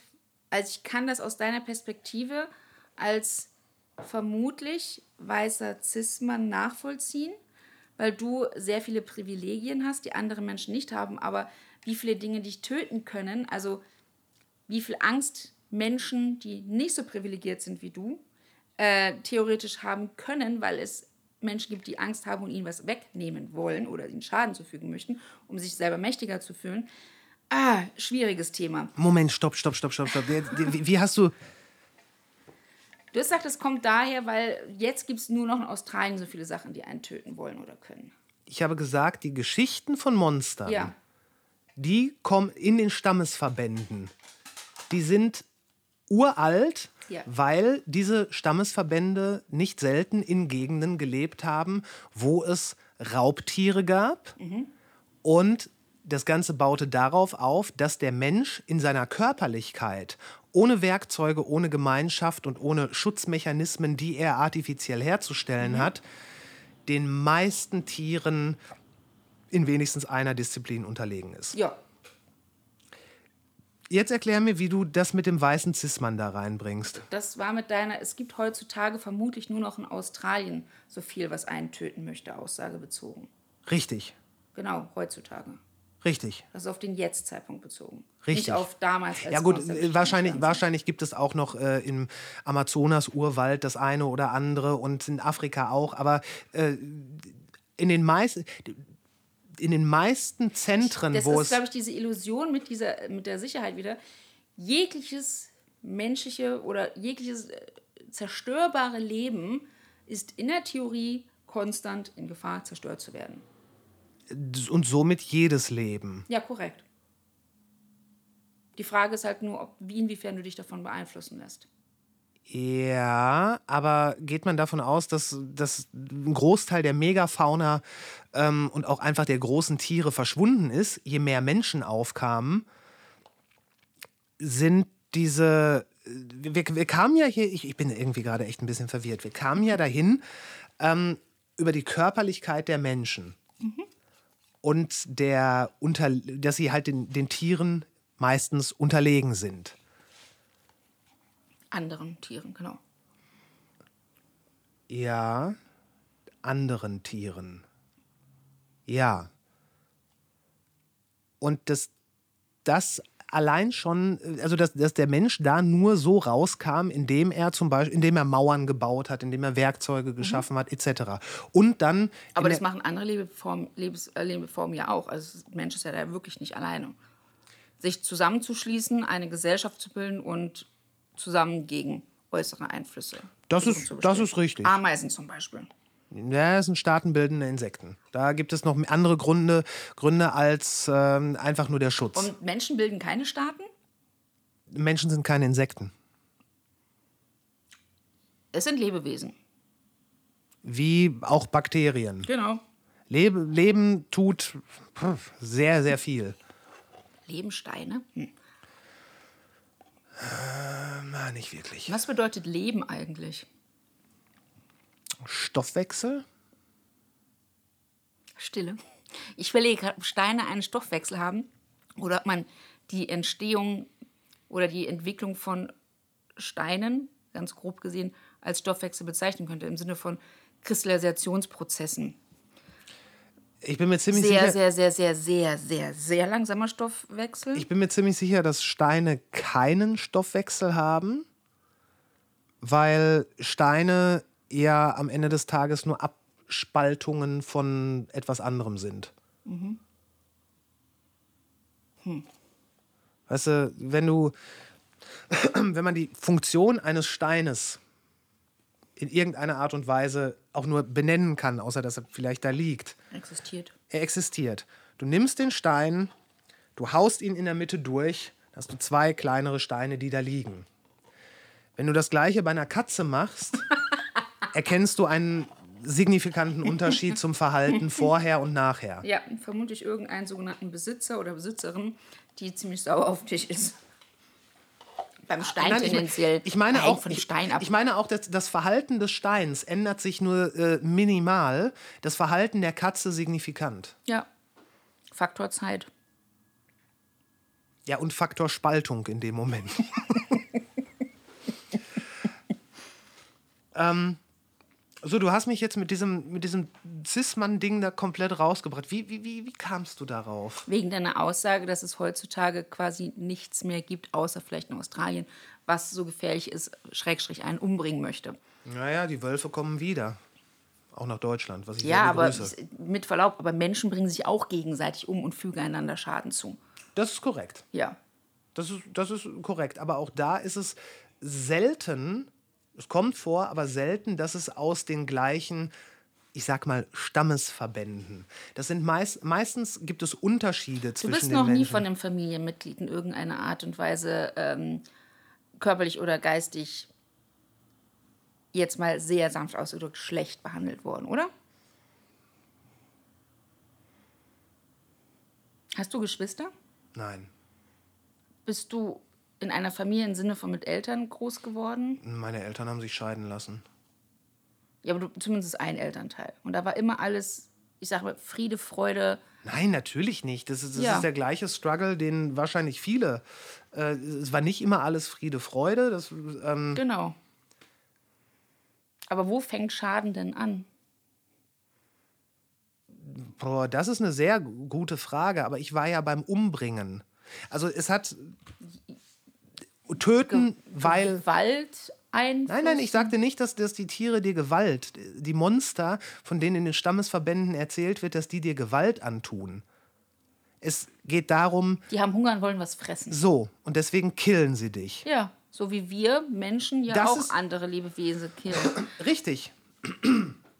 Übrigens am Rande bemerkt auch Albträume haben können. Viele von denen, die wir töten. Die Tiere. Ja. Das mag sein, das weiß ich nicht. Aber die, die Tatsache, dass die Menschen, dass der einzelne Mensch den meisten Tieren, selbst welchen die kleiner sind als er, oft unterlegen sind, kann er nur durch Strength, Strength in Numbers ausgleichen. Plus Werkzeuge, plus in Anführungszeichen Zivilisation. Das ist der einzige Punkt. Und dass, es, dass dann der Mensch mit sich, mit, mit der Spezies Mensch Probleme hat und Probleme entwickelt, das, da gibt es, glaube ich, ganz, ganz viele Theorien, wo das herkommen kann. Ich meine mal gelesen zu haben, dass es in den, in den typischen Stammesverbänden früher, wenn überhaupt Rivalitäten und Stress nur gegeben hat, wenn in irgendeiner Art und Weise die Häuptlingsfrage neu geklärt werden musste. Ähm, aber dass bis zu einer gewissen Gruppengröße das Ganze meistens sehr friedlich blieb und dass dann halt andere Gruppen aneinander geraten sind. Stämme von verschiedenen. Ja, Auch da, Eingeborenen, whatever. warum gab es diese Konfliktsituation? Ich bin kein. Habe ich schon mal erwähnt, dass ich dafür bekannt bin, Fragen zu stellen, die die Menschen nicht hören wollen? Dir Na, vorher ach du, sagen sollen, oder? was, was, heißt, was heißt nicht hören wollen? Ich finde das, ich find die das Menschen zum. Nachdenken bringen, mich mit eingeschlossen. Ähm, da es ging, oh, welch, in welchem Buch war das denn nochmal? Entweder war das mit, ich glaube, Vangrove und Grabber Anfänge. Das war sehr interessant, weil es da sehr viel um die äh, Einwohner des nordamerikanischen Kontinents ging, wo, ich meine, das Buch war es, wo teilweise Stammesverbände, die an sehr ähnlichen Orten oder quasi mehr oder minder in den gleichen äh, Breitengraden gelebt haben, dass die teilweise fundamental andere Verhalten an den Tag gelegt haben. Also ne, in der, in der äh, Wahrnehmung ist es ja so, dass die Eingeborenen, das sind die Eingeborenen, das, die sind alle so und so. Ähm, dass es da aber wirklich fundamentale Unterschiede gegeben hat, sowohl von ähm, einige, die Ackerbau betrieben haben, während andere noch äh, strikt bei der Jagd geblieben sind, von der, ähm, vom Behang mit Schmuck und auch von der äh, teilweise patriarchalen, teilweise matriarchalen Struktur. Ähm, ob sie zum Beispiel von anderen äh, äh, Gefangene genommen haben und die als Sklaven gehalten haben oder eben nicht. Das ist alles möglich. Also meistens, nach dem, was ich daraus ableiten leiten kann, wie gesagt, ich habe sowas nie studiert, ich habe ein bisschen was gelesen, ist es das, was die Menschen gegeneinander aufbringt, sind es die Unterschiede. Und warum? Weil Menschen Angst haben vor Dingen, die sie nicht kennen.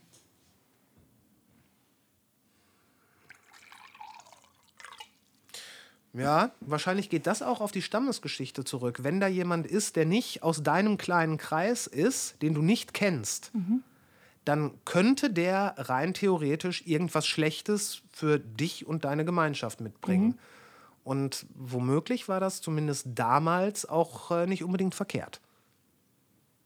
Hm, Das ist die Frage, ob das jetzt verkehrt war. Und ich denke, dass Angst Menschen auf einigen Ebenen durchaus weitergebracht hat. Die Frage, die ich mir manchmal stelle, ist, was wäre, wenn es genau andersrum, wenn nicht aus Angst, sondern halt eben aus der eigenen Sicherheit heraus agiert worden wäre, was sich dann hätte entwickeln können. Aber das ist wirklich rein hypothetisch. Ich meine, da du gerade Thema äh, Stämme und da ist jemand, den ich nicht kenne und ist eine Bedrohung, ich meine, da brauchst du gar nicht so weit zurückgehen.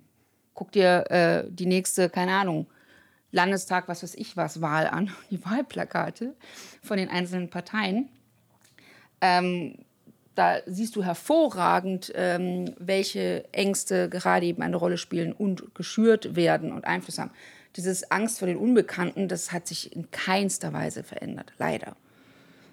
Ja, und das, das ist interessant äh, festzuhalten oder zu hinterfragen, warum. Ja. Warum ist es, äh, ist es heute immer noch so, dass man, dass, dass, dass es politische Kräfte gibt, die in der Lage sind, darauf anzuspielen?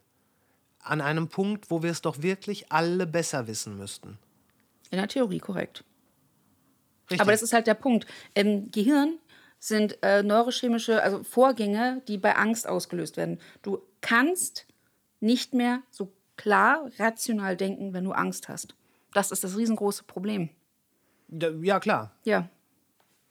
Und damit funktioniert das Ganze. Weil wenn du in einem Angstzustand bist, mh, wie riecht das aus?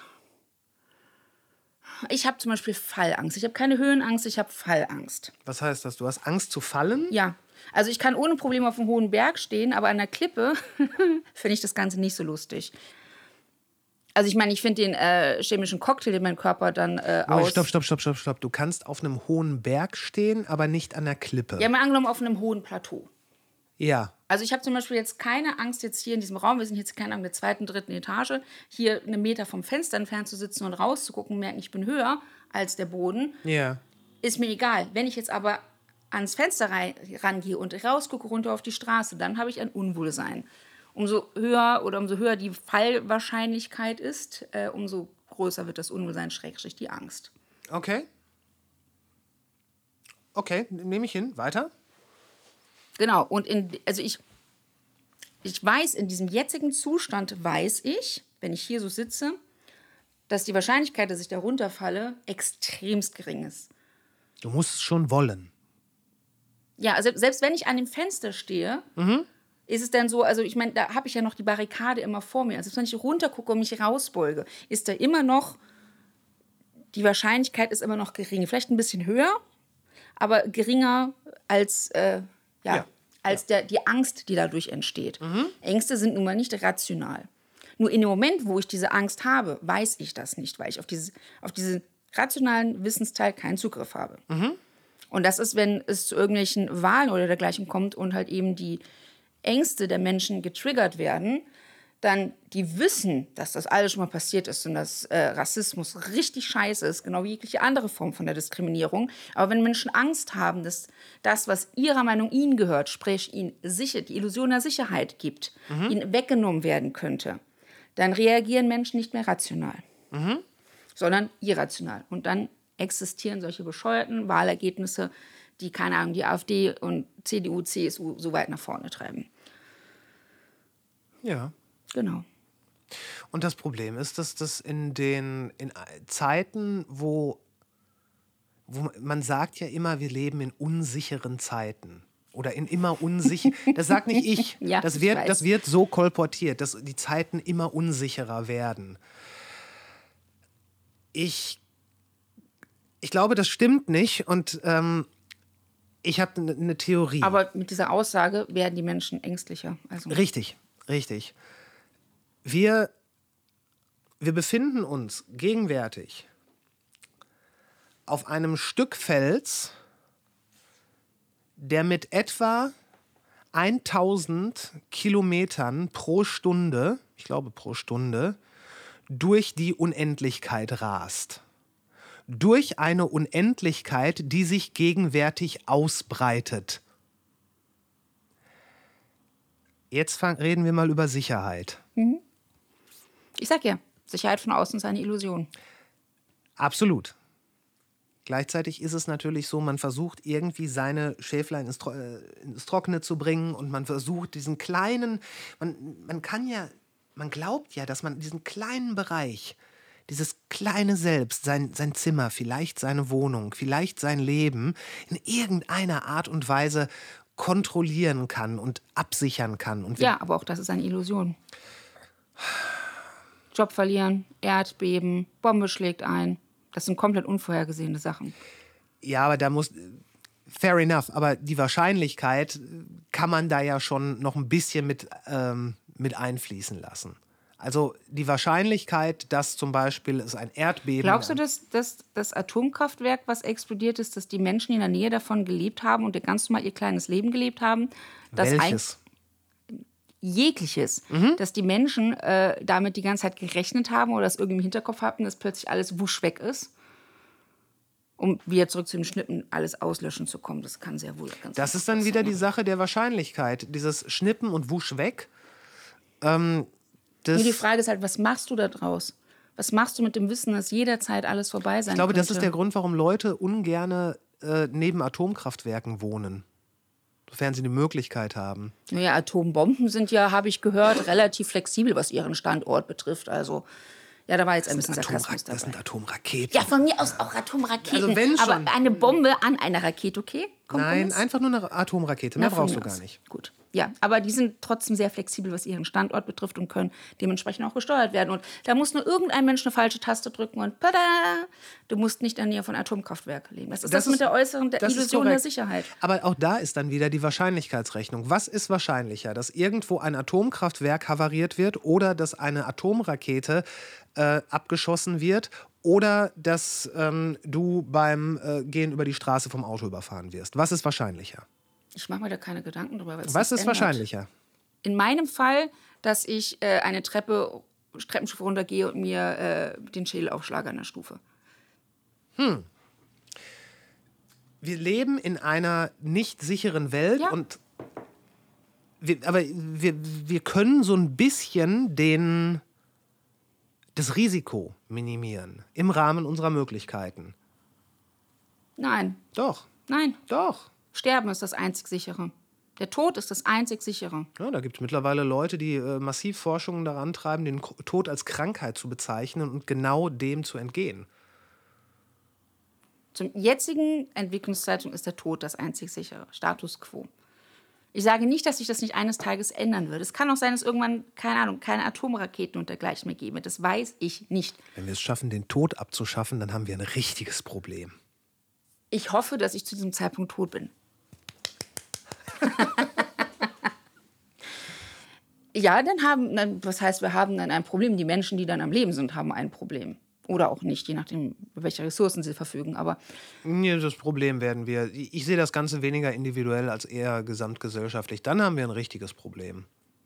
Weil, wie wir auch schon in unserem wirklich äh, nicht, äh, nicht zu knappen Gespräch schon gesagt haben, ich glaube, der Geist des menschlichen Körpers ist unmittelbar an diesen Körper gebunden. Und der beeinflusst auch unser Denken. Aber woher haben wir dann manchmal das Wissen oder die Eingebung, das Gefühl, die Intuition von Dingen, die wir unmöglich eigentlich wissen, fühlen oder erfahren haben können? Kreative Kombinationsfähigkeit. Was? Kreative Das ist ein Kombinationsfähigkeit. schönes Wort. Kannst du da noch ein K einbauen? Egal. Ich, ich wusste nicht mal, dass da so. Stimmt, das sind kreative Kombinationswissen. Zwei Ks. Kreative Kombinationsmöglichkeit. Ach ja, jetzt auch. Okay, drei. Es waren viele Buchstaben für drei Ks. Also bitte. Das kommt davon, wenn man einen Wissenschaftspodcast macht und mit Menschen konfrontiert wird, die Kapazitäten zum Denken haben. Ich habe witzigerweise genau darüber, über dieses äh, kombinatorische Denken, ähm, ein äh, Buch gelesen, heißt Wie wir die Welt verändern, von Stefan Klein, glaube ich. Oh, der hat den gleichen Nachnamen wie ich. Lustig. Ja, mit K. ähm, das war ganz gut. Das war nicht so dramatisch, Brückenkopf sprengend irgendwie, aber das war gut. Und das, da ging es halt genau darum, dass die Kreativität und also ah, was ist Kreativität und ähm, wie formen wir die Welt und äh, so weiter. Und da kombina kombinatorisch, es gibt einmal die, äh, die Art von Kreativität, etwas Bestehendes einfach nur zu verbessern. Und es gibt die Möglichkeit, etwas komplett Neues zu schaffen. Letzteres ist seltener. Das heißt, die meisten Verbesserungen, die meisten neuen Erfindungen sind Kombinationen oder ähm, leichte Anpassungen von etwas, was schon längst da gewesen ist. Beispiel, verbinde ein Beispiel Telefon. meine Pralinen. Ich wollte jetzt sagen, verbinde ein Telefon und das Internet. Ach so, okay. Gut, ich dachte, du wolltest wieder zum Thema zurückkommen. Deine Pralinen, ja. Das ist, ich meine, dir wird wahrscheinlich die, die, die Grundzusammensetzung, also dir wird die Praline, eine Praline an sich geläufig sein, wie man die herstellt, was man da machen kann, wie man auf, von hier zur Praline kommt. Und dann geht es eben um Kombinatorik gewisser Aromen und ähm, zu, äh, zu, zu, nicht Zusatzstoffe. Hilfsstoffe? Nee, noch nicht mal das, viel einfacher. Zutaten. Oh, so einfach. So okay. einfach, ganz einfach. Und dann kommt da was ganz Köstliches bei raus. Ich habe auch schon Pralinen gemacht, die nicht köstlich waren. Die interessant waren, aber nicht köstlich. Zum Beispiel? Mit Räuchertofu und Süßholz und Salzlakritz. Hat zu einem Artback gepasst. wann das jetzt- wann das das war jetzt- eine Praline, ja. Das war eine Praline. Ja, Mit Räuchertofu. ja. Ich wollte, Schrägstrich, musste es vegan machen und dann habe ich keinen Speck nehmen können. Also habe ich Räuchertofu genommen. Ah, du, ah, also man kann davon ausgehen, dass in deinen veganen Pralinen kein Speck drin ist, wie im Gegensatz zu den meisten anderen Pralinen, da ist Speck drin. Mein Fehler. Ich weiß so wenig. Sorry. Immerhin hast du es alleine erkannt und ich musste es dir nicht sagen. Ja, ich bin, ich bin ein ganz helles Kerlchen. Ja, das stimmt. Ich sag ja, weißer Cis-Mann. Willst du jetzt sagen, dass weiße Cis-Männer besonders klug sind? Nein, ich habe das Hell auf Helligkeit, auf Weiß bezogen. Ja, du darfst jetzt auf den Kopf hauen, das ist vollkommen in Ordnung. Okay. Okay. Wie können solche tiefen Witze aus so einem hohen Kopf rauskommen? Oder was denkst du dir gerade? Hoch im Sinne von Entfernung vom Boden. Ähm, nein, ich, ähm, Alternativ kannst du mir das Wasser reichen und das meine ich tatsächlich materiell gesehen und nicht. Selbstverständlich. Ich könnte dir auch reinen Wein einschenken. Aber du trinkst ja nicht mehr. Ja, es gibt alkoholfreien Wein. Das ist eine Sünde. Das kann ich nicht beurteilen, da ich den noch nicht, glaube ich, getrunken habe. Also. Ich habe einmal alkoholfreien, ich habe im, im Januar habe ich äh, einen alkoholfreien Monat gemacht und da habe ich alkoholfreien Wein mm, getrunken und ich habe auch mal alkoholfreies Bier getrunken. Mittlerweile gibt es ganz Es gibt richtig gutes alkoholfreies Bier. richtig gutes ist mir noch nicht begegnet, aber es gibt welche, die kann man trinken. Ich vermute, weil du zwei Dinge miteinander vergleichst und nicht als eigenständiges Produkt siehst. Nee, weil ich generell kein großer Biertrinker auch mehr bin. Achso, ja, okay, gut, dann. Ähm, Also die Sache ist, es gibt ne, ein kühles, alkoholfreies Bier, kann erfrischend schmecken und ist okay. Alkoholfreier Wein ist absurd, weil äh, die, die Alkoholgewinnung ist ein Teil der Weinwerdung. ja, und im Endeffekt, der Alkohol trägt ja auch Aromenstoffe mit sich. Aber mal angenommen, du nimmst jetzt zum Beispiel einen Wein zum Kochen und kochst den Alkohol raus. Dann hast, dann war, das ja, die Sache ist die, bei Bier wird ja Alkohol dazugegeben in der Nein. Herstellung. Doch. Bier wird aus Getreide hergestellt, aus Fermentierung. Und Getreide enthält Stärke, Schrägstrich Zucker. Und daraus entsteht durch die Fermentierung Alkohol. Und wie wird dann alkoholfreies Bier hergestellt? Das ist eine Frage, die ich mich auch stelle, die ich aber noch nicht beantwortet Okay. habe. Die Sache ist bei Wein, also der Wein, den ich getrunken habe, der schmeckte eins zu eins wie Traubensaft. Nicht wie Essig, sondern so Glück. Nein, er trifft, schmeckt wie Traubensaft und noch nicht mal wie guter, sondern wie Pillepalle Traubensaft. Und ich habe extra nicht irgendwie so einen billigen gekauft, sondern schon einen, der, naja, ein bisschen äh, was hergemacht hat. Also, laut einem Bierhersteller, das Freibier wird mittels Vakuumdestillation hergestellt. Okay. Neben der gestoppten Gärung existiert ein zweites Verfahren, das vermehrt eingesetzt wird, das nachträgliche Entfernen des Alkohols. Hierfür wird ein Bier ganz regulär eingebraut und vergoren.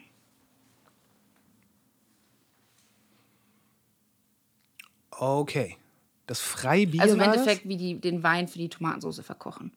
Ja, das Freibier heißt äh, von diesem Alkohol, von dem Bierhersteller, so heißt das Produkt. Alright. Wir haben jetzt, wir haben jetzt einen ziemlich weiten Bogen geschlagen von der Angst des Menschen zu. Ich kann nicht mal mehr aufzählen, wo wir überall waren. Aber wir waren an sehr, sehr vielen interessanten Jetzt stell dir mal vor, wir beide würden mehr Zeit miteinander verbringen. Vielleicht nicht konstant, aber regelmäßig. Das wäre so lustig. Das können wir ja bei der nächsten Podcast-Folge feststellen. Du willst noch eine Folge mit mir aufnehmen? Wir haben einige Fragen nicht äh, zufriedenstellend zu Ende diskutiert, finde ich. Zum Beispiel, Ich sehe schon, wir können einen ganz eigenen Podcast zum Beispiel machen. was ist mit dem Verdauungssystem? Verdaut ein Stein? Oder ist ein Stein ein Verdauungsprodukt? Das sind Fragen, die beschäftigen. Nein, jetzt hör auf mit dem Handy. Sag doch noch mal eben den äh, verbleibenden Zuschauern, die, die dachten, okay, dieses, das gebe ich mir jetzt in Gänze. Welches Pilz man genommen haben muss, um sich diesen ganzen äh, Podcast hier, äh, die ganze Folge anzutun. Nein, wir haben, nein, nein, nein, wir haben uns Pralinen? darauf geeinigt, genau. Wo, Trüffel? Wo kriegt, ja, ja wo kriegt man deine Trüffelpralinen und auch die anderen Pralinen? Wo kann man die bestellen? Die, die ich herstelle. Naja, Ja, okay. Äh, ich empfehle im Internet, weil da kommen sie frisch aus unserer Manufaktur und größte Auswahl, aber tatsächlich auch in einigen ausgewählten Feinkostgeschäften, im Bio-Einzelhandel, ja, europaweiter Versand, also angrenzende Länder an Deutschland, die zur EU gehören. im Zweifelsfall versendet ihr auch ins Ausland. Ja, Gut, die Adresse, www. also im Internet das Bernsteinzimmer, ein Wort.com. warum eigentlich das, Ber das so Abschlussfrage, Wow, warum, wow. warum das ich, ich hatte mich so Bernsteinzimmer? gefreut, dass mir diese Frage mal nicht gestellt wird. Dü, dü, dü. Ähm, weil ursprünglich äh, hatten wir vorgehabt, ein äh, Genusslokal zu eröffnen. In Düsseldorf, nicht Wuppertal tatsächlich, weil wir in Wuppertal die Zielgruppe nicht gesehen Ein haben. Genusslokal? Ja, äh, eine Mischung aus äh, Schokolaterie, Feinkost, gute Whiskys, gute Weine, Kaminfeuer, gemütliche Sessel. Ha, was Dekadentes. Ja, genau. Okay. Und aber mit der Immobilie, wo das auch mit der Produktion dran und dann tatsächlich Wohnen dran äh, funktioniert hätte, was wo wir auch schon mitten im Gründungsprozess und so alles gewesen sind, haben wir dann doch nicht den Zuschlag bekommen. Und dann haben wir das ganze Konzept umdrehen müssen, haben gesagt, okay, gut, sowas finden wir so schnell nicht nochmal. Ist auch so. Ähm, wir drehen den ganzen Spieß einfach um und machen das, wovor ich damals tatsächlich Angst hatte, weil nicht kontrollierbar, den Online-Shop. Also fokussieren uns nur auf die Herstellung und vertreiben die Produkte online. Hat den Vorteil, äh, wenn man keinen stationären Handel hat, dass man sehr, sehr viel flexibler ist, was den Standort betrifft. Ja. Die Frage war, warum das Bernsteinzimmer? Ja, dann kommen wir zurück. Also ich habe tatsächlich, als wir den Namen nachgedacht haben, es ist halt wirklich so, du hast eine Idee und willst ein Unternehmen gründen und dann ist dieses, "Hm, wie nennen wir das Ganze denn bitte? Und ich habe tatsächlich, ich fliegt auch irgendwo in diesen Räumlichkeiten rum, ein altes Erbstück von, ich habe keine Ahnung, welcher Urgroßmutter, tatsächlich einen Bernsteinring. Und ich habe wirklich beim Nachdenken, wo Oliver und ich da saßen, so, wie nennen wir das Unternehmen? Und so Konfiserie, Schokolaterie, bla bla blub. Und dann habe ich quasi an diesem Dreh, einen Ring rumgedreht und dann war wirklich so, das hat er in der Sonne halt geschimmert, nicht so, das Bernsteinzimmer. Und Oliver hat mich komplett so, what the fuck, angeguckt. So, ich so, ja, das passt doch ganz gut, weil das so ist, jeder Bernstein ist ein Einzelstück. Also mit Maserung und Färbung und dergleichen. Das sind unsere Pralinen ja auch, weil nicht groß industriell hergestellt. Ähm, dann die Hochwertigkeit halt eben auch, das, sag ich mal, ein bisschen mysteriöse, was halt mit da reinfällt. Und halt eben von den ähm, Farben, das geht ja von einem ganz dunklen Braun bis sogar grün-rot-Schattierungen zu Karamell, schon fast weiß. Das passt ja so mit dem Kaffee und dem Whisky und Wein und Schokolade und so passt das alles irgendwie mit rein. Und wir wollten uns auch nicht nur auf Schokoladepralinen also einschränken, limitieren langfristig, sondern wir wollten wirklich eine Adresse für hochwertigen Genuss werden. Also das war noch, als es mit dem Lokal auch ähm, in einer Diskussion gewesen ist und deswegen wurde es das Bernsteinzimmer, damit uns niemand verklagen kann, Raum für Genuss. Das ist der komplette Firmenname. Also damals, mittlerweile sind wir eine GmbH und heißen das Bernsteinzimmer Genuss GmbH, aber ja, Danke dir. bitteschön. Und wir sind raus. Ladies and Gentlemen, ich kann euch nur empfehlen, diese Pralinen zu kosten. Sie sind fantastisch. Die Links gibt's in den Show Notes. Vergesst bitte nicht, diesen Podcast zu teilen, zu bewerten und oder zu abonnieren. Ich sehe da eine ganz gute Chance, dass wenn ihr bis hierhin gehört habt, er euren Geschmack getroffen hat. Es gibt auch einen Newsletter. Da schreibe ich alle zwei Wochen über Gelesenes, Gefundenes und Gehörtes. Der ist äh, sogar kostenlos, aber sollte es euch in den Fingern jucken, die Arbeit hier auch finanziell zu supporten, auf Steady gibt es da verschiedene Abo-Modelle für. Nächsten Montag gibt es leider keine neue Folge. Bitte seht mir das nach und ja, dann hören wir uns in zwei Wochen wieder. Bis dahin, was immer ihr tut, macht's gut. Bis später.